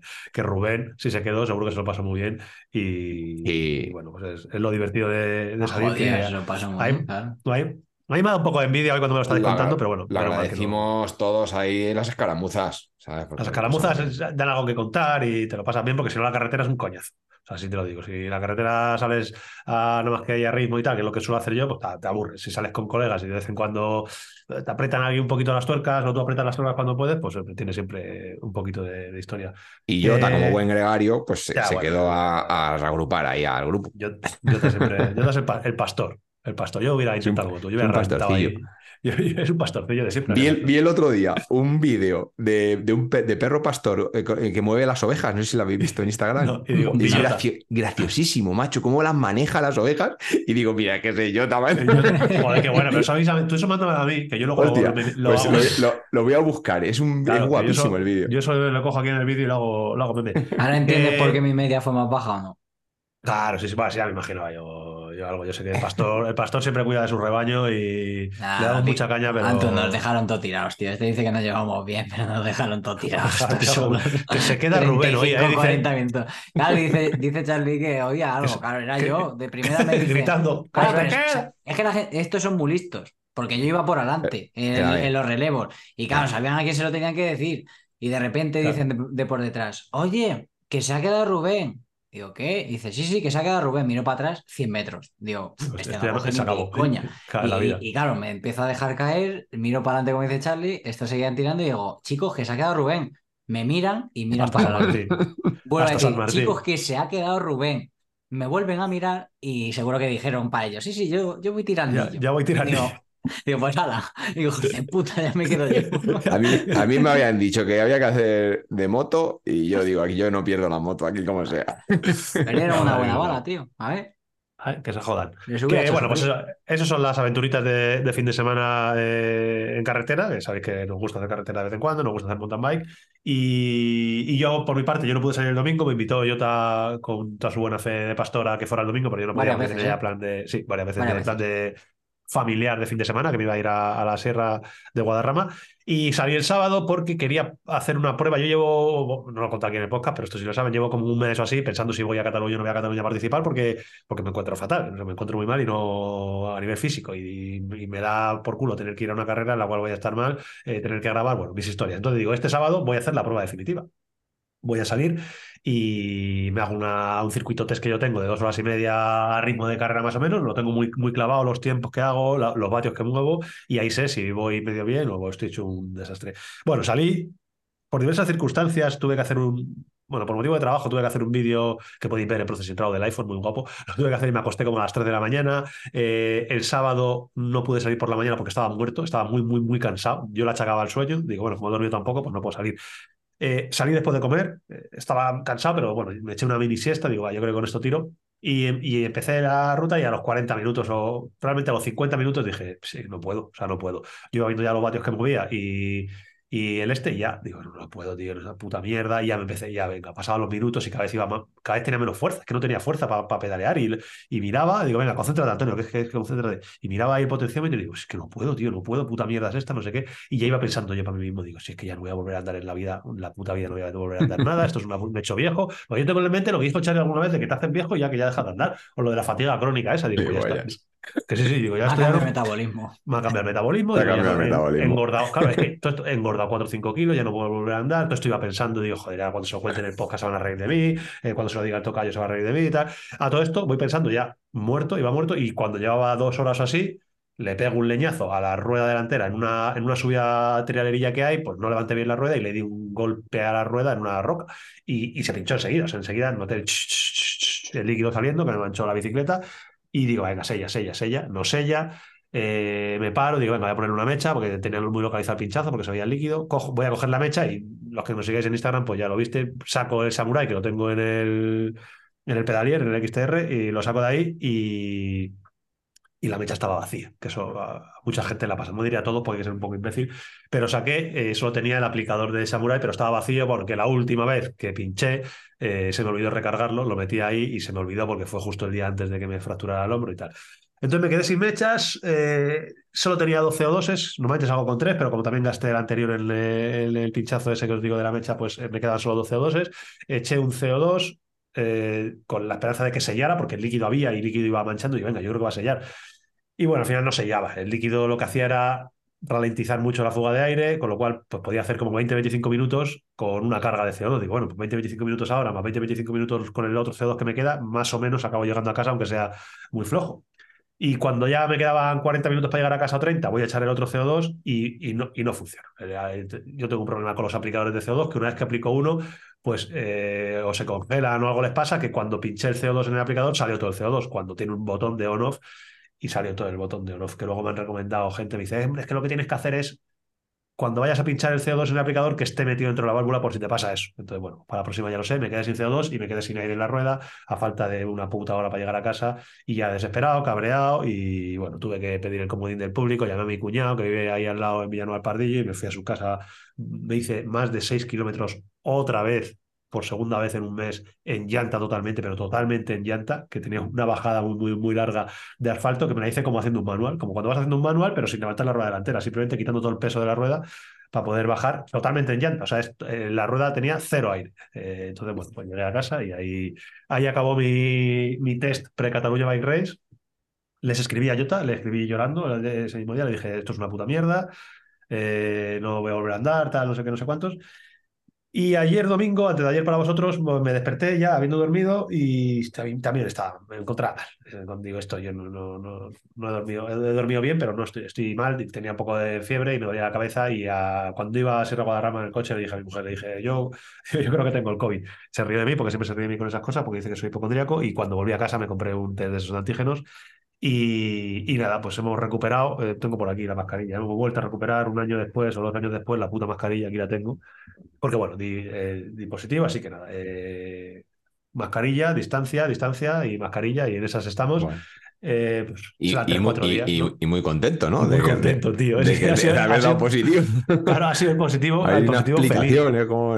Claro, porque yo digo, a ver, vamos a ver. O sea, yo entiendo que, que he estado un mes sin montar en bici, porque yo pensando sobre eso. Digo, vale, has estado un mes sin montar en bici, vale. Eh, todos sabemos que se pierde eh, capacidad física, vale, lo sabemos. Pero digo, pero no puedo pasar a esto. O sea, para que os hagáis una idea de vatios y todas las historias, si yo ese circuito en plena forma antes de Cape Epic me, me la estaba haciendo en 300 vatios, ¿vale? 300 vatios, dos horas y media, que, que, era cuando mejor estaba, con 74 kilos, 73, 74 kilos. Ahora, con casi 80 putos kilos, iba a 215, 220 vatios. Digo, pero es que, pero a ritmo de carrera. Eso no digo, es normal. digo, no puedo, y no podía, y no podía, y digo, pues es que no podía.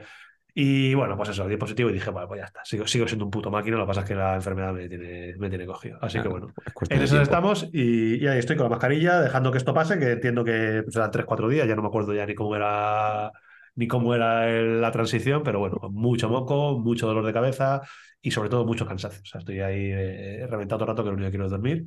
Y en eso consistió mi test pre-Cataluña Race. Así que bueno, ya os podéis imaginar los resultados. Yo no digo nada. los resultados os sorprenderán. Así que bueno. Entonces echamos la bici, ¿no? ¿Para Cataluña o qué? Echa, echa, echa, tú echa, tú echa la bici, eh, porque este jueves partimos a Cataluña Bike Race y con esto ya acabamos nuestras mierdas y con esto ya acabamos el podcast. Eh, este fin de semana, viernes, sábado y domingo, eh, tiene lugar Cataluña Bike Race, una de nuestras carreras favoritas que yo todavía no he podido hacer como participante, la he hecho muchas veces como fotógrafo.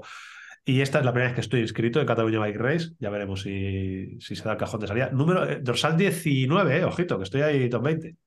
Con rima, tío. Yo, para ti todas tienen rima, da igual el número que digamos, que siempre todas tienen rima. No, eh, Jota, no tiene rima. Jota dorsal 18, que va casi nada. y Charlie, ¿qué dorsal tienes? Que va por, va por punto suci. Vamos el 90, tío. El 90. 90, ¿no?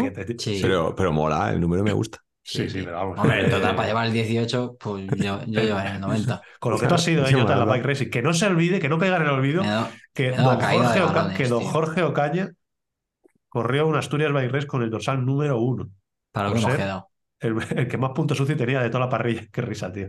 Y ahí estaba Oscar Puyol, que me decías tú que salía como, como, como, si le hubieran puesto un cohete en el culo. En esa, en esa Asturias Bike Race salía Oscar Puyol como un demonio. ¿En Asturias? No, en Asturias no estaba. Sí, en esa Asturias sí que estaba Oscar, sí, sí, seguro. Sí. Sí, no, sí, sí, Sí, estaba sí. que salía, ¿No? me acuerdo yo de ver en los vídeos que salía ahí él con Pau. Marzá. Sí, sí, esa- sí que estuvieron. Y bueno, pues, eh, ¿qué esperáis de esta Cataluña? Nos vamos el jueves, ¿no? Nuevos recorridos, tío. Así que Sí. yo tengo mucha intriga y ganas. Intriga y ganas. A mí me gustó mucho el año pasado los recorridos y bueno, pues este año igual, a disfrutarlos. Yo... Y en un, en un maravilloso crossover entre la sección de nuestras mierdas y las charletas, que es donde hablamos de material, y hoy no vamos a hablar charletas porque no nos va a dar tiempo, eh, estrenamos bicis. Mm. Mm, pues, mm. Vamos. Iba a decir, no podemos decir qué bici es, pero claro, yo Claro. yo va, va- uniformado, bueno, para el que lo vea en YouTube, no digas nada. Claro, el, que, el claro. que lo vea en YouTube sabe qué bicicleta estrenamos. El que no lo vea en YouTube, pues A no lo ver, decimos. no, no es muy difícil tampoco Bueno, adivinarlo. bueno, Pero- bueno, yo he montado una KTM, a, a mí se me ha montado una S-Works Ah, sí. eh, de, de 9 kilos el otro día. O sea que. Han Y yo, y, y yo monté una cube guapísima también. Monté una web guapísima. Así que bueno, eh, estrenamos bicicletas para Cataluña Bike Race, bicicletas totalmente nuevas. Eh, vamos a hablar de ellas en el vídeo que publicaremos el jueves seguramente, en el cual os comentamos cuáles van a ser eh, las bicicletas que tenemos. Cada una es diferente. Oye, no, no, no una Mm. ciclista, pero Sí, sí, bicicletas, cositas diferentes. Sí, sí. de bicicletas diferentes. Y, y nada, no sé, nos han amenazado con la etapa 2, que va a ser muy dura. Sí, va a ser dura. A ver, es la más, es la más larga. O sea, Ya. digamos, para quien no lo haya visto, etapa típica de Bike Race al mediodía. En este caso no es tan corta como las, como las otras Bike Race, pero porque la Cataluña lo que tiene es que luego no son etapas con muchos kilómetros. Eh, para que os hagáis una idea, creo, si no me equivoco, que la etapa 1 tiene 35 en vez de los 20, 22 que suelen tener otras Bike Race. Un poquito más larga. Luego etapa larga, larga, que serán, creo que eran unos 70, 75 kilómetros y Dicen que va a ser dura esa. 2.000 metros. Y el domingo, para que veáis la diferencia, tenemos una etapita de, de 40, 42 kilómetros con 1.300 metros. Rollo a- al año pasado también, o sea, una etapa más corta por la tarde para abrir boca, etapa Sí, pero dos, hor- que larga, dos horitas no dos horitas no te las van a quitar. Bueno, depende de la velocidad media. Yo que voy a 25 por hora de media, pues Sí, sí, ya verás, ya verás. Dos horas, dos horas y cuarto te comes. eh, Ya el estamos, tío. ya estamos. Sí, sí, está claro, está claro. Fuera coñas. Es los kilómetros, ojito con los kilómetros, que ya dijo Hermida en su día, cuando estaba metiendo esto, que, que ¿Qué no hacía falta hacer etapas de, de 80-90 kilómetros para que luego la etapa esté guapa y tenga su, su miga. Y así fue, ¿eh? Así fue. Así, así que Oye, bueno, vamos a. ahora- sí. Ya hemos dicho de niveles y eso, eh, ya que ya diremos, enseñaremos, como bien dices, el jueves, viernes, eh, nuestra bici, nuestra lección, pero yo quiero darle a la audiencia una cosita, tío. Una, ¿quieres, quieres darles ahí un Una cosilla detalle? solo. Yo quería preguntar a Charlie que qué plato va a llevar a Cataluña Race. Joder, pues la verdad que ni lo he pensado. Ya, Tengo un, eso. tengo un, tengo un 32 puesto y creo que un 36 para poder poner, con lo cual voy a dejar el 32 y ya está. Para Sí, etapa 2. con Para etapa 2, 32. el 32. Tío, pero que la etapa 2 sí tiene no sé cuántos mil de nivel. Nada, tío, Pero no, se me ha, pero no se me ha dado a mi caña toda la puta vida porque no quiero montar un 36 y vas a montar ahora un 32. Yo no le dejaba, pero Yo es que lo pasé muy mal en Andalucía, tío, con el 30 que llevábamos en Andalucía, 34, ¿no? No, lo pasé 36. fatal. 36 también. En Andalucía llevamos 36. Sí. Si es que no sí, tiene sí. sentido ese, ese plato, no tiene sentido. No sé. Bueno, pues nada, ya nos A contarás. ver, al Yo en eh, un 34, tío, porque no tengo yo sé- 34, yo sé con lo cual el tengo que 30. elegir entre el 32 o el 36. Yo sé Y que no no, me montas el atre- 30. no me atrevo, no me atrevo a El poner 32. 36, Yo 32. sé que no eh. montas el 34 porque no tenemos ahí el XTR y a ti te gusta el XTR. Ahí Sí, ya no sí, al final. ¿Cómo, está- cómo, es, cómo es el perfil? Que si hay llano al Sí, final tengo que montar el verdad, 36. no lo- El perfil es mucho llano al final. ¿Sí? Sí. Desde el 50 Perfecto hasta el el 32, 70, llanito picando para arriba y picando para abajo, un llanito. El 32 no, no, no, tú con eso no andas ni. Joder, macho, ni gente, mi, 500 estra- metros. mi estrategia no sale con el 32. ¿Quieres que, que contratemos a alguien al parse? No le puedes poner al parse ahí en el kilómetro 50 y que te haga un cambio rápido de plato. Rollo Fórmula. No hay un box de F1. Le das un destornillador de esos de, de- de taladro, de eléctrico. Mm, y te hace un cambio guapísimo, tío. ¿Qué hago, si tío? lo vas a hacer eso, avísame para el vídeo. ¿eh? Llevo el 36 y muero ahí. Es que no sé qué me Eh, mira, como vamos a acabar el lo podcast, apetezca. los que hayáis llegado hasta aquí, los que hayáis llegado hasta aquí, dejad en los comentarios qué tiene que llevar el mecánico para esa, para, no morir en esa etapa ver, de la Cataluña no vale Race, decir- 32 o 36. Y no vale decir 34. No, no, no, Claro, no, 32, no. la acción es 34 32 o es el 36. ideal, pero no lo tengo. Así que tiene que ser o 32 o 36. ¿Qué plato voy a llevar yo, Antum? 34. ¿Eh? No, 36. Sí. Vale, 36. qué pereza, tío. Ya no llevaría 36 en la puta vida. Bueno, ya me llevaste, me hiciste ir a, a la puta. ¿A cuál fue con 36? Ah, Colina, triste, con un Ah, 36. pero- que- sí. ¿Alguien te tenía un platito preparado para tu bici nueva? Ya, pero no valía por algo. Alguna historia No, me tenéis preparada hoy. que no valió. Ah, sí, Digo hoy sí, hoy. hoy, hoy para mi 19 me ha puesto el 34 como Dios manda, pero la otra vez me llegaste un 36. Que bueno, ¿tenéis algo más de mierdas? Tú querías, no sé, Charlie, si para despedirte Sí, pero no, hacer. no, no tengo, no tengo preparado. Así que Vale, para perfecto, otra, pues otra semana. para la semana que viene. Recordad, todos y cada uno de los que nos estéis escuchando, que la semana que viene es capítulo número 4, con lo cual ya sabéis que todas las rimas de todas las rimas, no, las rimas son de Jota, todos los múltiplos de 4 sin rima, sí, todos los múltiplos de 4 sin rima son episodios para mecenas, así que la semana que viene es episodio para mecenas. Si queréis escucharnos, os agradecemos eh, in- infinitésima, no, es poco, pues infinitamente que, que os suscribáis y que os hagáis mecenas, que no vale mucha panoja, nos ayuda a seguir con estas historias, a echar aquí a las 9 y 40 de la noche, llevar ya dos horas y media que llevamos de charla. Y tenemos unas charlietas preparadas, pero creo que es mejor cuando esté también Antonio, que va a tener mucho que, que aportar. Mm. Las que queremos hablar de desarrollos para mountain bike. La semana pasada estuvimos hablando de desarrollos para gravel y un poco en relación a todo esto que está comentando Charlie, del plato de 34, de 36, de 38, de 32. Todas estas cositas creo que interesan mucho. Hay muchas variables, hay mucho que hablar de ello. Y yo creo que mejor que, que nos hagamos unas charlitas íntegras cuando estemos El, eh, los el cuatro. ¿no? 36, lo mejor. No, 34 es lo mejor, lo sabe todo el mundo. Tengo un par de cositas de, para el de mecenas de, de decir, de Continental para sortear. Hostia, macho, madre. Ahí deja, ahí deja Charlie todo el cliffhanger para la semana que viene. Eh, muchas gracias, Charlie. Muchas gracias, Yoti. Muchas gracias eh, a Oscar Puyol por no solamente haber estado aquí con nosotros, sino habernos estado esperando, que le hemos hecho esperar al pobre. Así que, bueno, muchas gracias. Sabemos que eres eh, un crack. Esperemos que te haya ido bien la barbacoa. Y muchas gracias a todos los que nos estáis escuchando eh, en el podcast. Muchas gracias a todos los que nos vais a escuchar la semana que viene. Pues, como siempre, ya nos despedimos hasta Y al pana, al pana también por hacer el esfuerzo ahí que se ha Muchas esta gracias a- mañana al. Tocayo, que ha estado esta mañana conmigo a las 8 de la mañana y grabando podcast. Así que bueno, aquí hemos estado los cuatro, nos habéis escuchado y nada, yo me despido hasta la semana próxima. Bye, bye. Chao. Tocayo, Ana, nos vemos el jueves. El delantero, Tocayo. 12 de la noche en La Habana. 11 de la noche en San Salvador, El Salvador. 11 de la noche en Managua, Nicaragua. Me gustan los aviones, me gustas tú. Me gusta viajar, me gustas tú. Me gusta la mañana, me gustas tú. Me gusta el viento, me gustas tú. Me gusta soñar, me gustas tú.